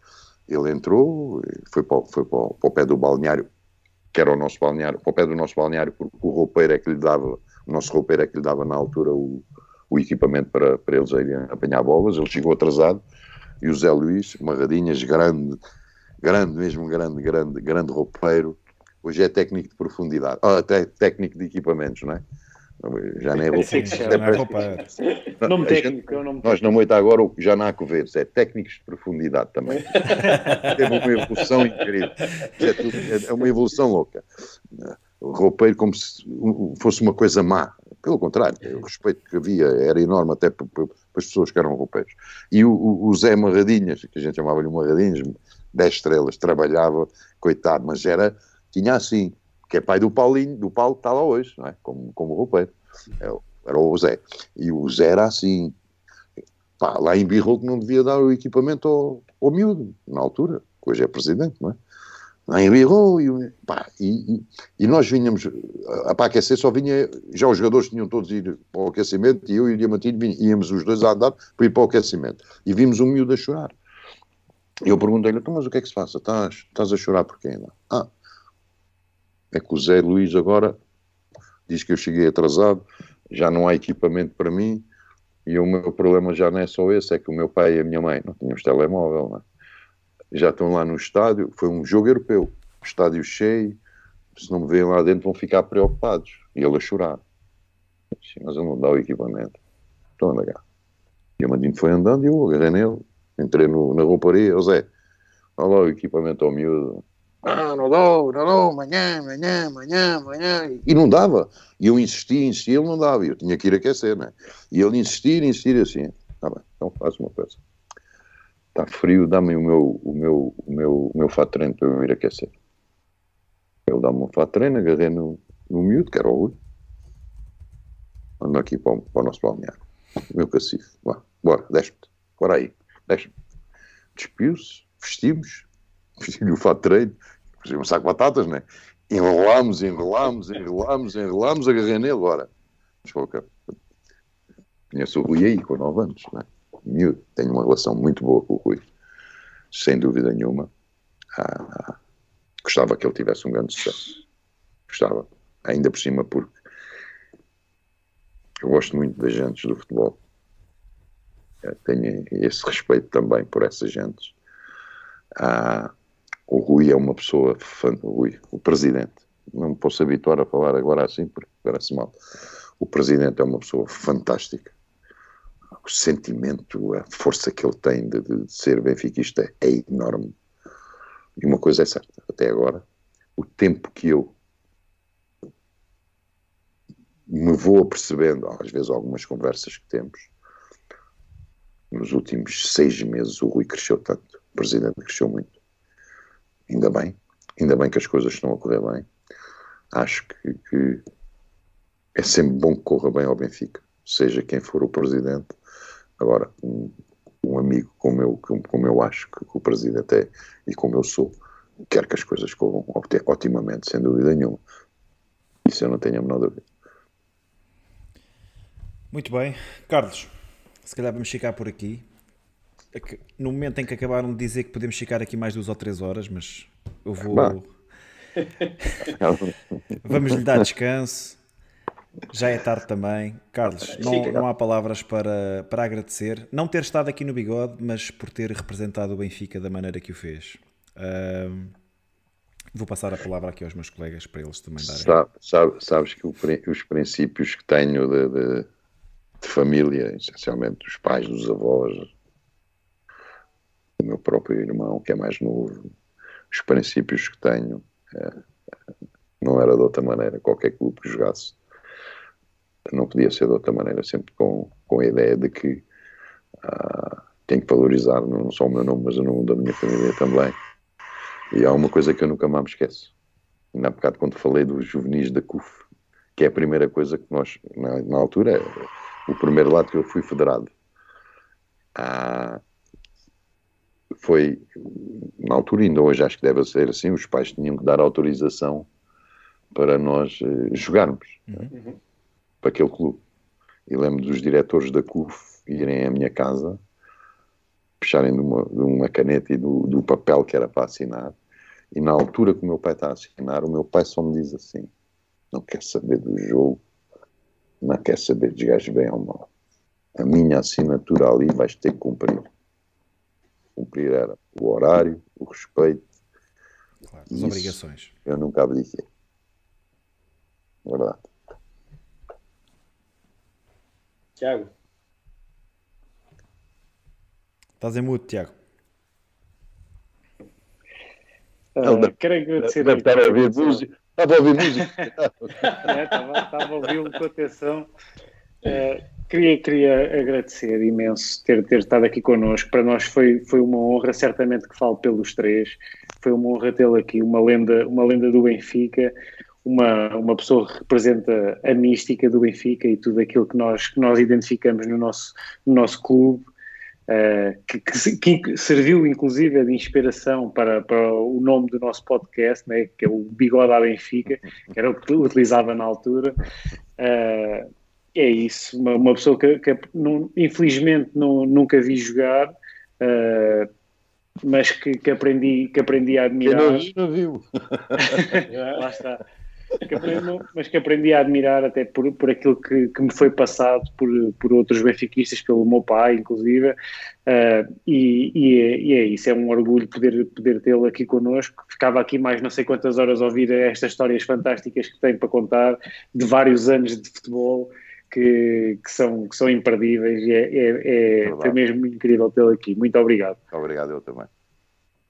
Sim, Carlos, é, é agradecer Uh, fica já aqui o convite para um dia mais tarde voltar, porque muitas histórias ficaram por contar do tempo Sim, muitas, muitas, muitas. muitas. É, estávamos Tivemos que encurtar as é, perguntas é, para metade, é, Carlos. É incrível, é incrível como é que quase três horas passam a não abrir e fechar olhos. Quando estamos, uh, o, o, Carlos é um, é um contador de histórias, vê-se vê que gosta de contar essas histórias e é um, é um entretenimento. Eu acho que podemos partilhar a vida com as pessoas é, é, um, é um prazer, é um prazer. E, é, e, é, muito, é muito bom, é muito bom ouvi-lo. Deixa Rui, deixa-me só dizer uma coisa. Primeiro, agradecer a quem teve que maturar, que estão a ouvir do outro lado. Não são Carlos, vocês é um prazer.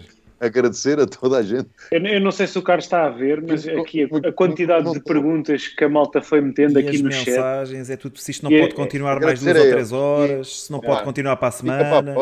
Portanto, é, é para o Carlos ter a noção de que as pessoas gostam Os bigodes lá em casa são os maiores. Qualquer dia, isso é bom, é juntarmos todos e fazermos um almoço. Olha, isso, isso também, isso, também, isso também era engraçado. Até comemos num anfiteatro. Isso também era engraçado. É um catering. Comemos e fazemos umas coisas giras. Isso também se faz, não tem problema nenhum.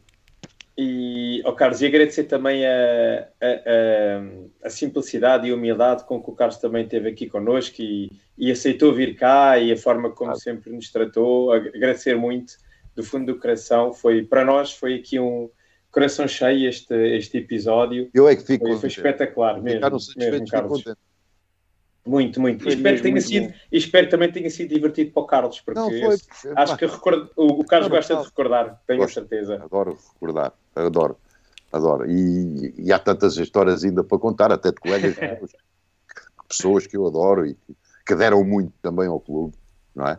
E que eu adoro e gosto, gosto de contá-las todas. Sejam aquelas mais, com mais humor, aquelas com menos humor, aquelas com mais sérias isso, adoro partilhar isso, porque acho que as pessoas devem conhecer o mundo assim, devem... isto não há tabus. O bar, por exemplo, acabou com alguns tabus, o Defesa acabou com alguns tabus, eram programas que se faziam. Mas, se calhar, a gente, a gente não gosta disso. Mas é pronto, fica já, fica já aqui uh, no ar a, a, possibilidade de. Estão à vontade. Posso demorar mais de dois meses, mas. Não, a gente tem paciência. Não há problema, não há problema, Quando é bom, nós esperamos. sempre à vontade. Estão sempre Mas à pronto. vontade. O Rui já tem Eh, telefone, se quiser passar, pode passar. Obrigado, Mandem- Carlos. Por acaso eu tenho o nome do Rui e já tenho de onde é que é. E- mas quem não, quem não- se eu não tiver o nome, mandei, é melhor mandar mensagem, pode demorar também dois meses. Estão à vontade. E pronto, eh, fechar então E agradecer. um abraço, ah, um a- abraço para o bandido do Tomel, que estava aí. a- O Domel, eh, Tomel. mandou a bomba, mandou a bomba. E agradecer então também a todos os bigodes que estiveram aqui connosco, como o Carlos disse. Eh, é também, é também para eles que nós estamos aqui todos juntos. E pronto, lembrar eh, quem ainda não fez like, deixem like, que é também o reconhecimento de que gostaram deste, deste bocadinho que tivemos aqui. Quem está a ouvir pela primeira vez, subscreva o canal. E, e, e bigodes, como é que é? Quarta-feira, em princípio, estamos cá outra vez, não é? Para fazer aqui um. Estamos ainda a magicar o que é que vamos fazer, não é? É assim, eu depois do, do episódio de hoje uh, vou entregar a minha insígnia e É, já vai- não venho fazer vai mais ser nada. difícil. Vai ser difícil. Eu já não Acho- venho fazer acho- mais nada. Acho, eu acho cumpri que- ob- acho que alcancei meu objetivo. Chegámos, não é? Ao máximo. Alcancei o meu objetivo que era poder privar com uma lenda do clube. Pá, a partir daqui é sempre a descer, portanto não vai dar. Agora, só, só de pensar que no próximo episódio, em vez de estar a ouvir o Carlos, vou ter que vos aturar outra vez. Pronto. mas pronto, mas pronto, faz, faz parte também. É vida mesmo assim. Então vá. Bigodes, Pessoal, um grande abraço. Boa abraço. semana. Obrigado, Até quarta-feira. Carlos, Obrigado, muito Carlos, obrigado. obrigado. E viva o. Benfica. E viva o Benfica. Viva o Benfica.